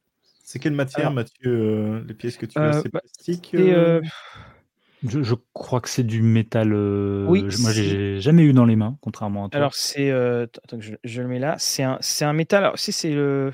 Je suis nul en métal, moi. Euh, c'est du métal métallique. Ouais, c'est très métallique. C'est pas du tout plastique. Euh, non, non, Mhm. c'est lé- c'est léger, mais euh, c'est pas du tout plastique. Euh, en revanche, ça a toujours cette petite. Ça me fait penser au métal des pièces de, de 1 centime d'euro. Je ne sais pas du tout ce que c'est comme métal. Vous savez, et avec cette petite odeur parfois qui. Ouais, ça, doit Euh, être, ça doit être des, des alliages de cuivre. euh, je je pense aussi. Alors, est-ce est-ce qu'il y aura la, la petite pochette qui va être. euh, qui, qui- qui est produite ou pas? Surprise. Bah, je sais pas, elle est pas sur l'image. C'est qu'elle doit pas Oui. être produite. Mais après, il y a peut-être des paliers. Peut-être. Mais alors, franchement, je, si je savais. D'accord. Ah, Non, parce qu'en fait, c'est un- là, tu vois, euh, la découverte euh, en même temps, euh, autant les dés qui sont rangés, là, ça va, mais alors, en plus, si on doit ranger les petites, les petites Ah, pièces. Ça sera peut-être. Je sais que c'est un petit peu euh, un, un souci d'homme occidental. Je suis complètement d'accord. Mais je posais la question. c'est important de ranger, c'est bien. Voilà, c'est important. Dieu sait que le rôliste aime ranger. hein. Euh, c'est pour ça d'ailleurs qu'il dérange tout et puis qu'il revient dessus. On continue avec. euh, donc là, on arrive dans du physique. Alors, il y a, Pour, le- ouais, il y a la, la première contrepartie PDF qui est à, à 35 euros avec les deux livres Oui. de base. La deuxième contrepartie PDF qui est la tétralogie où il y a Oui. le carnet de l'aventurier, le guide de l'érudit, le codex du maître des savoirs et le livre d'aventure qui est le recueil du cartographe. Donc ça, c'est à 65 euros. Bien sûr, tous les, tous les bonus sont débloqués et vous avez en PDF l'écran de jeu, le deck d'action, le deck joueur et, euh, et vous aurez accès aux add-ons pendant le, pendant le Pledge Manager. Ça, c'est la deuxième off PDF. Et moi, j'ai trouvé d'ailleurs en regardant ces. J'ai trouvé que c'était un jeu qui se prêtait pas mal au, au VTT. Ouais, Parce que- bah, ouais. Avec toute cette gestion qu'il peut y avoir, c'est facile de, de reprendre. Alors, il faut évidemment faire le, le petit. Le petit euh, faut programmer le. Voilà, installer le module. Mais justement, euh, bah, vous voyez le bazar que j'ai mis en manipulant tout. Bon, bah, L'avantage, c'est que tout est sur votre écran. hein. Ça, c'est euh, le gros avantage. Donc, pour 70 euros, là, on arrive dans le dans la base, hein, en fait. hein. On arrive, enfin, on arrive dans le physique. Donc là-dessus, on a les deux premiers, on a les deux livres et on a la version PDF. Hein, c'est pas une tablette qui est offerte, on le précise. Non, non oui, tu fais bien de le préciser. Donc effectivement, 70 euros, les deux livres de base en édition standard, le carnet de l'aventurier et le, le guide de l'érudit. Je sais pas pourquoi je regarde là alors que c'est devant moi. Euh, donc voilà, ça c'est les, les deux livres de base avec une, une réduction pendant la, la précommande, enfin le, pendant le financement participatif. On a Lionel. On a Lionel qui demande est-ce qu'on peut trouver des vidéos de présentation de parties? Pas que- encore. Par contre, euh, on va en parler un petit peu plus tard. Lors des animations du financement, il va y avoir deux parties de démo. euh, une sur le Discord d'Agathe et une sur le Discord de Club JDR, euh, qui seront des démos publiques. Donc le nombre de places en tant que joueur sera limité. Par contre, si vous êtes gentil et que vous éteignez votre micro pour pas mettre le dawa, euh, vous pourrez parfaitement venir écouter et regarder ce qui se passe puisque les parties sont animées avec caméra obligatoire. Soyez prévenus. Ah, d'accord. Euh, Comme quoi. Alors, on a. euh, donc, voilà pour la question de Lionel. Euh, ma question traditionnelle le jeu arrivera en magasin et je suppose qu'il arrivera euh, plus cher que Ouais. les, euh, les 70, euh, 70 euros. Ouais, alors le jeu va, va être commercialisé par la suite. Mhm. Euh, sauf euh, excellente surprise, on part pas sur un très gros tirage parce que voilà, c'est un jeu assez particulier, c'est un jeu de niche, euh, mais on a l'intention de le, de le commercialiser par la suite. Et, euh, et c'est marqué dans chaque contrepartie le niveau de, de remise qu'il y a par rapport au prix boutique. Ah, c'est ça, en fait, d'accord. Les Oui, 10 ok. euros de remise, c'est ça. Euh, par exemple, voilà, pour 70 euros au plus, vous avez le diptyque de base. Euh, et, euh, et derrière, euh, en, par la suite, ce sera 40 euros le, le livre en standard. Donc, vous achetez deux livres à 70 euros au total. Si vous les prenez en boutique ultérieurement, ils vous coûteront 80 euros. Donc, c'est aussi l'un Ah. des avantages de la, du financement Ah, participatif. J'essaye de prendre un bouquin sans casser la boîte. Alors, je voulais juste, parce qu'on on a montré la boîte, donc c'est juste pour que savoir. Euh, donc, est-ce qu'on partira sur euh, le, livre étant cartonné Ça, on, on- Oui, on bien sûr. voit ouais, ouais, ouais, le- le- les mock-ups, donc les, les présentations simulées euh, des livres qu'on voit sur la page de financement, retranscrivent ce que ce sera. donc deux Y, compris le, la dorure sur les pages, sur la, sur la tranche et. C'est une bonne question. Je suis pas sûr. Je sais pas. Ça pour le, la, la dorure sur la tranche, euh, je sais pas. Euh, mais par contre, euh, ouais, ce seront des, des livres en, en couverture euh, rigide, avec signé et tout et tout. Oui, Alors on là- me dit que oui. J'ai mon oreillette qui me dit que oui, il y aura la dorure sur les tranches. il y a la voix qui chuchote dans les ténèbres. Ouais. Je pense que tu connais l'identité de la voix Oui. qui chuchote dans les ténèbres. A un petit accent normand, je sais pas pourquoi. Alors, donc la dorure euh.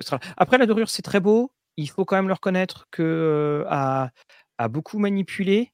euh, bon, ça, c'est pas forcément la chose la plus agréable quand tu as des petites, euh, quand tu as des. Des enfants, Des- mais il des- faut pas laisser. Voilà, c'est ça. Et, et c'est- alors moi, là encore une fois, c'est en tant que que consommateur, je sais pas pour toi, euh, Fabrice, mais j'avoue que quand je vois la dorure, j'ai une sorte, enfin, soudainement la, la révérence que tu as vers le livre se augmente d'un cran et tu n'as pas trop envie de le, quand tu l'ouvres, tu fais attention. Je sais pas pour Oui, toi. oui, oui, tout à fait. Oui, c'est. Tu fais. Le livre, il est précieux. Ouais. Voilà. Juste- a- Les, les, pieds, euh, les pages sont peut-être colorées et ça fait dans ta tête. Je dois faire attention. Ouais, après, alors, euh, c'est un livre qui est fait. Ce sont des livres qui sont faits pour être utilisés. Mm. Euh, on va, on va soigner le, la qualité, euh, solidité, j'ai envie de dire, de l'ouvrage. Après, euh, comme on sait que c'est un, ça va pas être un très gros tirage, euh, on a voulu faire des beaux livres. Donc, oui, tout à fait, Frégate. Il faut acheter en double exemplaire hein, pour la collecte, pour la collecte et l'autre pour le pour l'usage. Non, mais voilà, on, on va utiliser des, des beaux matériaux, on va faire des beaux objets avec lesquels on espère que vous allez jouer longtemps. Euh, mais voilà, on avait aussi envie de.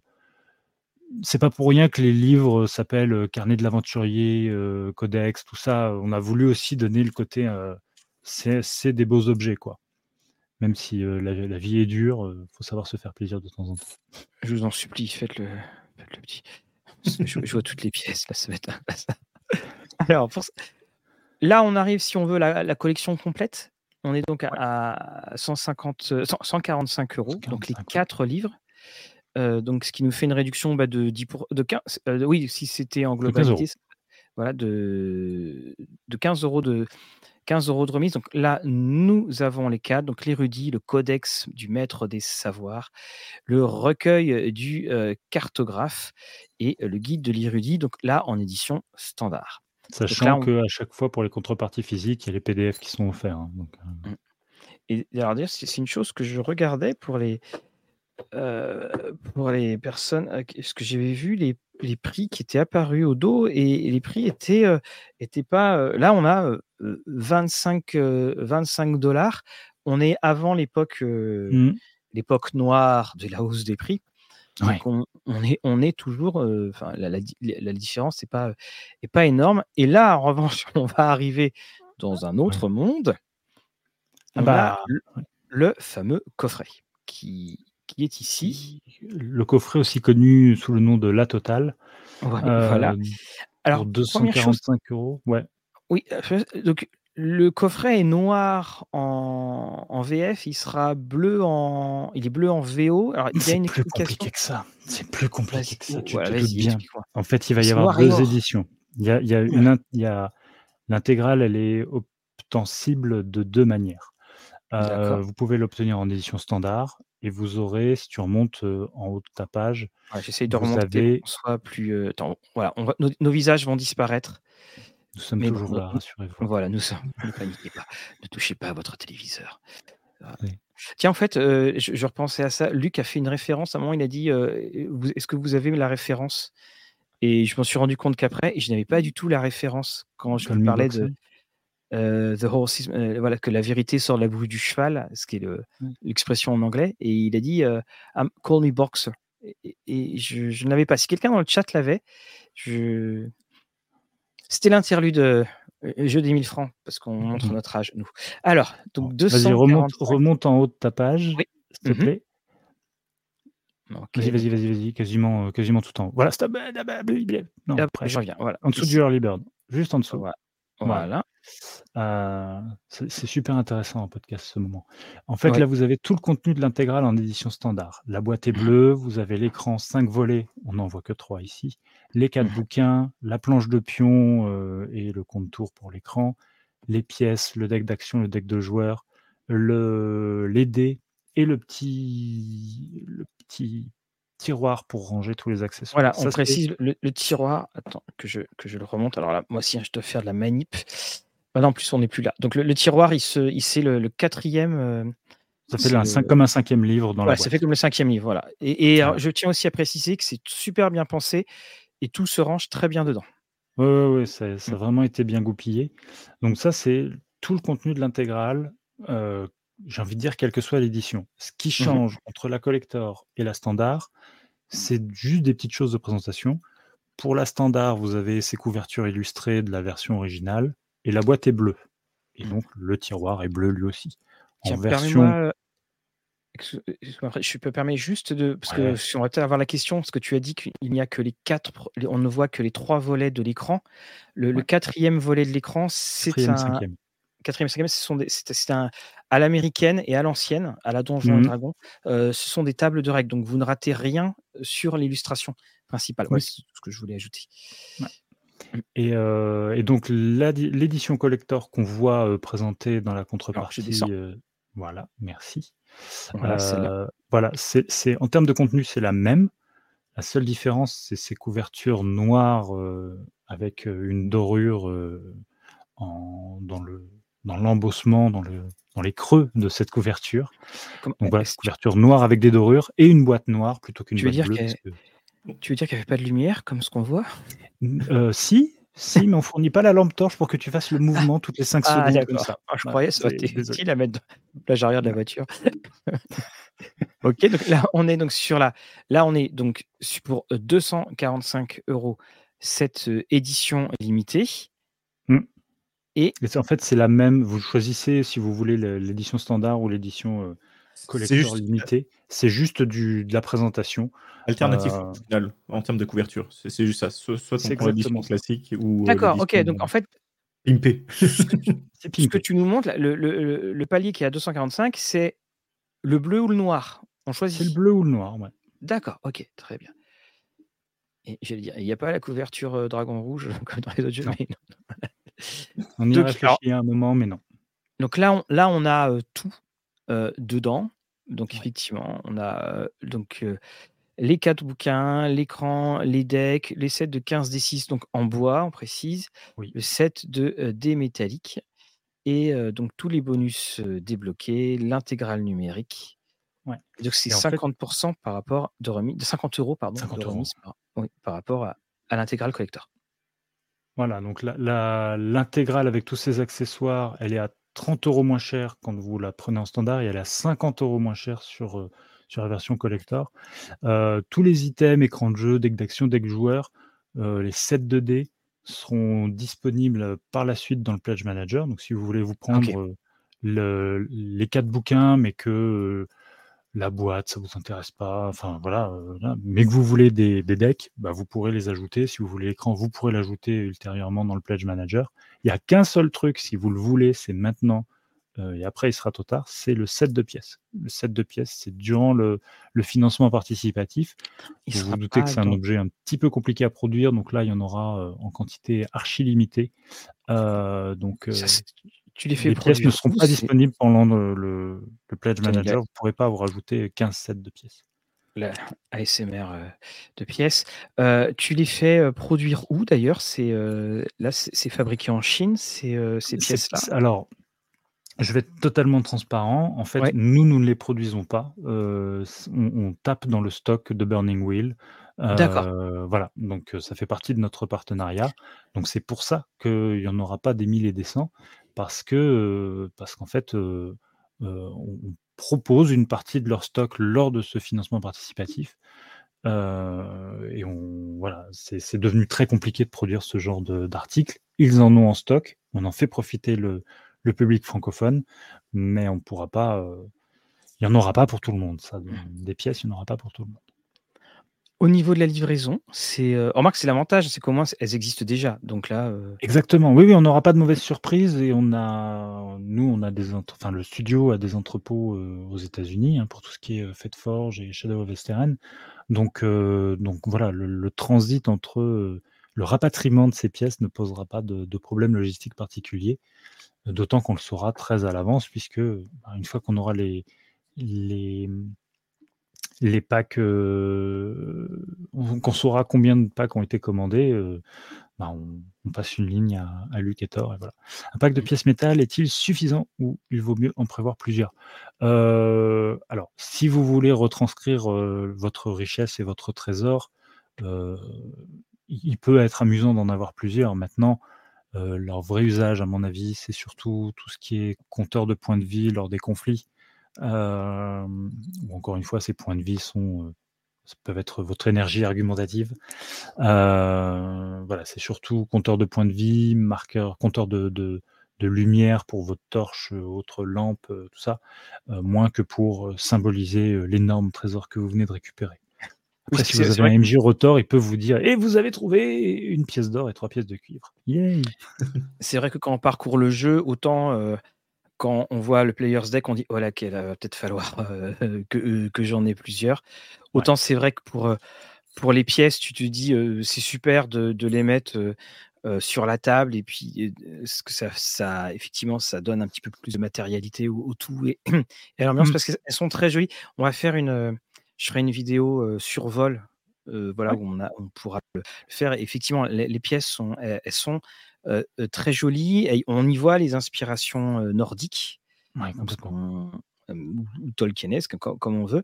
Et, et c'est vrai que là, en revanche, oui, c'est bon, c'est un peu non jaune, mais c'est vrai que le, la, le, côté indispensable ne saute pas, ne saute pas vraiment non, non, clairement. Et, mmh. et, et, même les D6, donc c'est toujours agréable d'avoir des, des, dés spécifiques à un jeu, mais encore une fois, ce sont des D6 j'ai presque envie de dire traditionnels. Je suis en train de sous-vendre mon produit, c'est incroyable. euh, le, le, truc, c'est que voilà, si vous avez, si vous estimez avoir déjà trop de dés, les dés ne sont pas indispensables. Là, ils ont un double intérêt c'est qu'encore une fois, ils sont avec des pictos qui donnent une ambiance au jeu. Vous pouvez en servir en jeu pour dire Ah, il y a un pari dans une taverne, tiens, bon, ben voilà, j'utilise ces dés-là. et ils ont l'avantage d'être colorés, ce qui fait que chaque joueur peut avoir son set de dés et dire bah, Tiens, je te passe un dé, je, te, fournis mon aide, et moi j'ai. moi, j'ai la couleur rouge, toi, tu as les, des bleus, forcément. si je t'aide, ça se verra vraiment. Et alors, au niveau de la sortie du jeu, ouais. donc euh, quels sont où les, on en est du chantier On en est du chantier le, Les quatre premiers quatre livres sont traduits. Les quatre livres sont traduits, tous les accessoires sont traduits. Euh, les deux premiers livres sont en cours de maquette. Le quatrième, le Codex du Maître des Savoirs, est en cours de validation. Euh, donc ça avance très bien. Le truc, c'est que là, au rythme où ça va avancer, on va se retrouver avec un envoi en impression au printemps et très certainement une réception à la fin du printemps. Et c'est le créneau un peu dommage, mais voilà, on n'en voit pas en été parce qu'on a eu trop de mauvaises expériences de ben, on envoie quelque chose à quelqu'un qui n'est pas là, le colis nous revient à nos frais, on doit le renvoyer à nos frais. Donc on va se retrouver avec une livraison en, en, en, septembre 2025, 2024, pardon, septembre 2024. ne faites pas dire ce que j'ai pas dit. Euh, on va avoir une livraison pour tout ce qui est physique en septembre 2024 pour pas pour pas être dans l'été.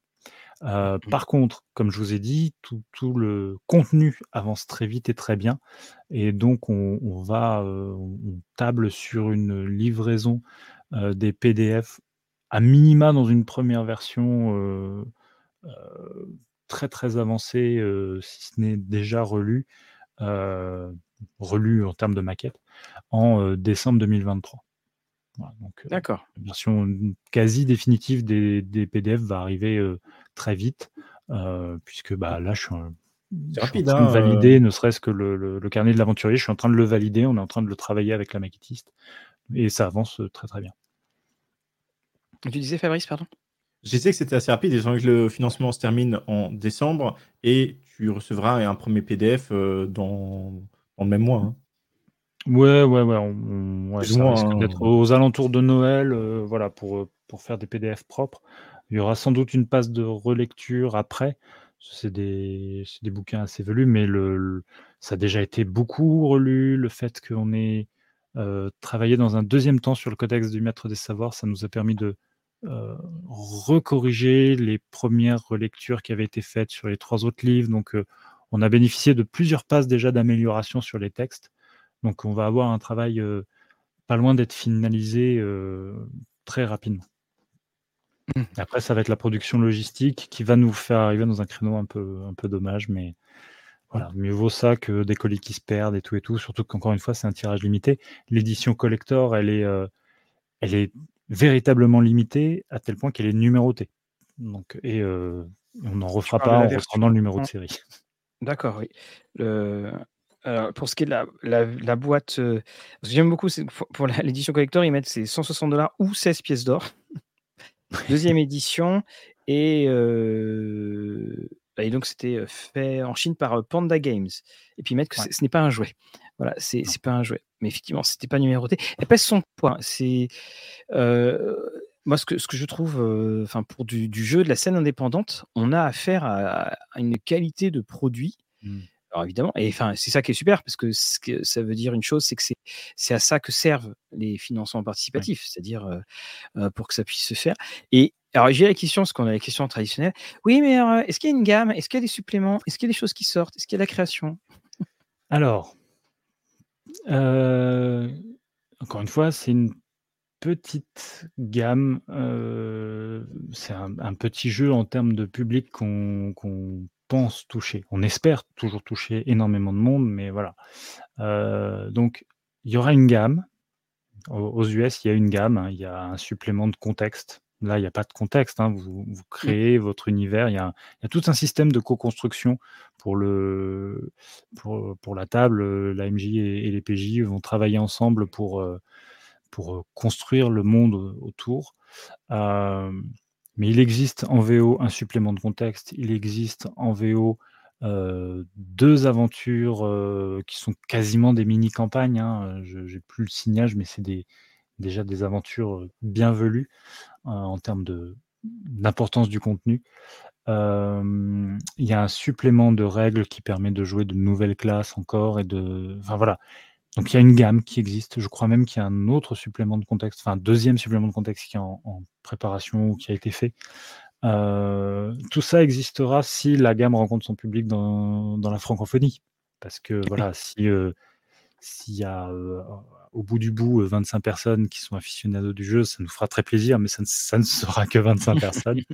Hem et voilà, donc heu, oui, on souhaite qu'il y ait, qu'il y ait un suivi de gamme. Ça va vraiment dépendre du du du succès rencontré et la 2e question, est-ce qu'il y a de la création?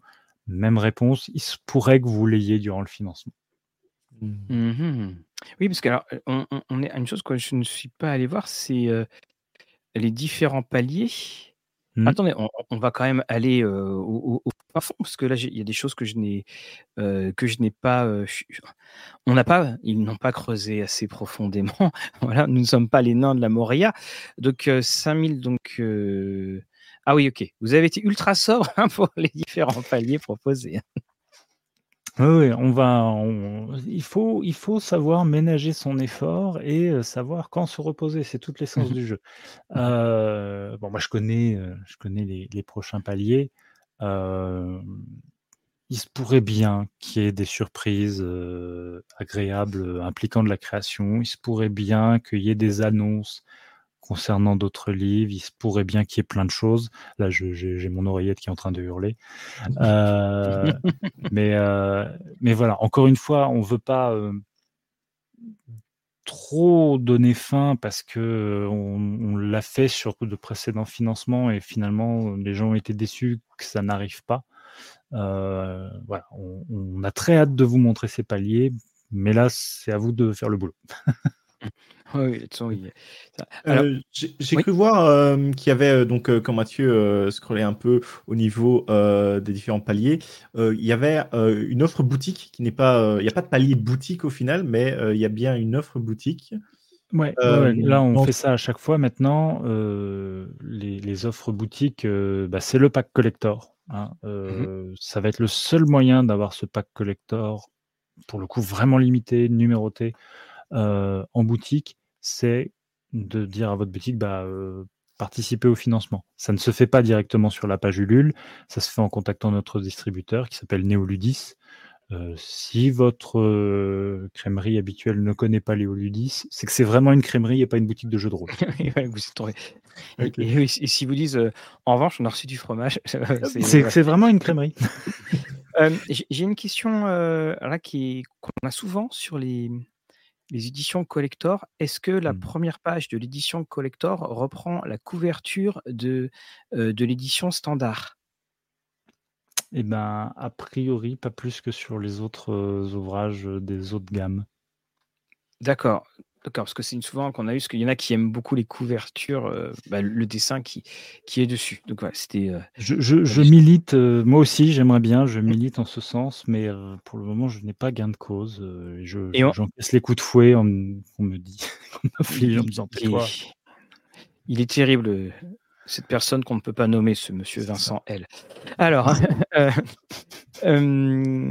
Loïc dit est-ce que ça marche avec les boutiques au Québec? Ah, S'ils ont une vache question. Euh, je, je- je regarde mon oreillette, euh, je n'ai pas la réponse. Je, je- je- honnêtement, je sais pas. Je Honnêtement, pense je qu'en pas la réponse. général, les distributeurs, ça reste sur une région et c'est pas, c'est pas trop global. Mais bon, tu peux me tromper. Mais... Le- Oui, je suis pas sûr que le pack boutique fonctionne au Québec. Par contre, euh, euh, cher ami de la belle province, euh, tu, tu peux souscrire. Je- J'ai peur, je vais tout en bloquer.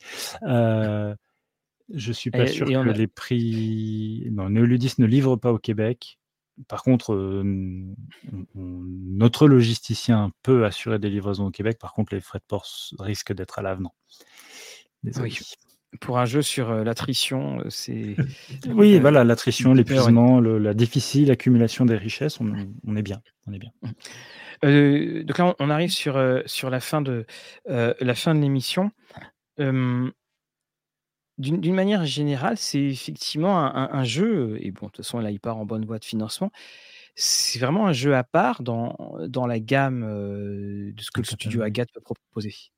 Ouais, ouais, complètement, complètement. euh, c'est vrai que euh, c'est un jeu dans l'esprit ESR, donc tout l'intérieur est en noir et blanc. Oui. Rien que ça, c'est c'est des détails, mais c'est vrai que ça c'est pas, pas très facile à vendre. c'est des styles d'illustration qui sont aussi dans l'esprit de cette époque-là. et, qui font que ça participe à l'ambiance. Vous êtes dans l'ambiance de ce jeu quand vous parcourez le bouquin. Par contre, c'est vrai que à présenter comme ça, ça peut être très surprenant. C'est un jeu qui est particulier aussi parce que ouais, il a sa propre mécanique. Alors, on a des, on n'a pas que des jeux cinquièmes, hein, loin de là, au studio. Premier d'entre eux étant les Ombres d'Estérène, hein, quand même. C'est pas très cinquième édition. Euh, septième mer, c'est encore un système particulier. Donc, euh, mais mais c'est vrai que dans les dans les à part, euh, ouais, il est c'est probablement le plus jeu de niche euh, qu'on a aujourd'hui. Euh, mais en même temps, on pense qu'il va trouver son public parce que voilà, il emprunte des choses à l'OSR. euh, il a une, une vraie proposition ludique qui sert la narration. Euh, puis en plus, c'est un bel objet euh, fait avec, Ah oui, euh, c'est. avec Amur. Et, et effectivement, Pour dire, hein, quand j'ai été jaloux de Mathieu qui a reçu le coffret, j'étais en mode, Oh, j'aurais dû faire le... la vidéo tout seul. Ouais, ouais. C'est ça. on- Dans, les, dans ce genre de, de, de propositions un peu sp- spéciales, j'ai envie de dire, ça fait notre enfant est différent. Euh, dans, ce- genre de propositions euh, un peu à part, on a Démon hein, qui, euh, oui, c'est Oui. du, c'est- du World of Darkness, mais, mais voilà, c'est très le- très beau jeu que ce démon. J'ai une vidéo Voilà. à faire et de- sur euh, les jeux. Si vous souhaitez euh, contester le pouvoir, et, et j'ai mis démon dedans parce que c'est c'est un vrai jeu de d'opposition constante et il y a de très très belles choses je trouve à euh, à faire. Et Ouais. démon est, est, est vraiment quelque, quel- un, jeu qui est c'est une une- enfin pour les personnes qui ne connaissent pas le les Chroniques des Ténèbres, c'est vrai que c'est on est dans le bout du bout du monde des ténèbres. On est un peu dans une niche, mais qu'est-ce que Ouais. c'est bien? Voilà. Mais qu'est-ce que Oui, bien? voilà, le, le, le, le dénominateur commun au catalogue euh, du, du studio, c'est quand même des univers forts servis par des propositions ludiques marquées.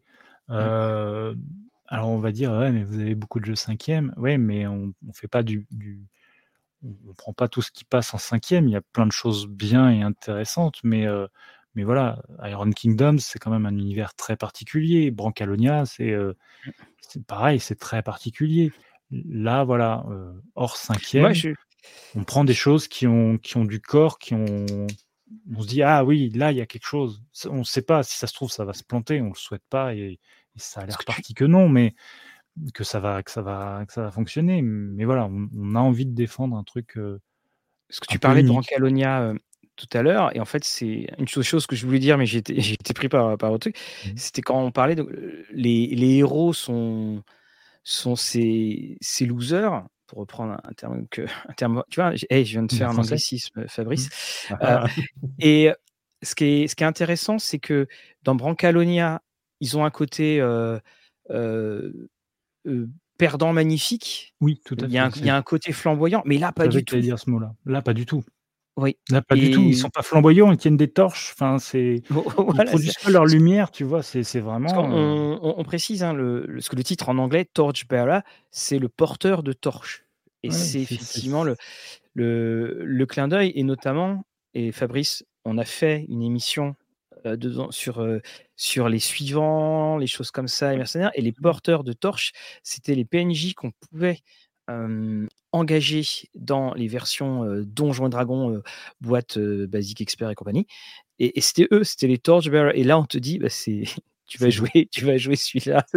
Ah, voilà. Ouais, c'est- pas mal comme conclusion. Euh, le, le- je disais en, en un peu au début, je dis le guide de la, le carnet de l'aventurier commence par aventurier est un mot ordurier.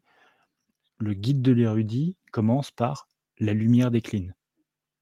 ouais, Parce ouais, que on est que- dans un univers où la lumière décline, parce que dehors c'est dangereux. Enfin, c'est le, le bas Moyen Âge euh, fantastique, mais le bas Moyen Âge dans tout ce qu'il a même. boueux et, et voilà. C'est Et on, on va terminer sur une dernière question de Lionel. Alors, même si Frégate a, répondu, est-ce que c'est plus gritty, donc euh, à la dure, qu'épique comme Ah ouais. jeu?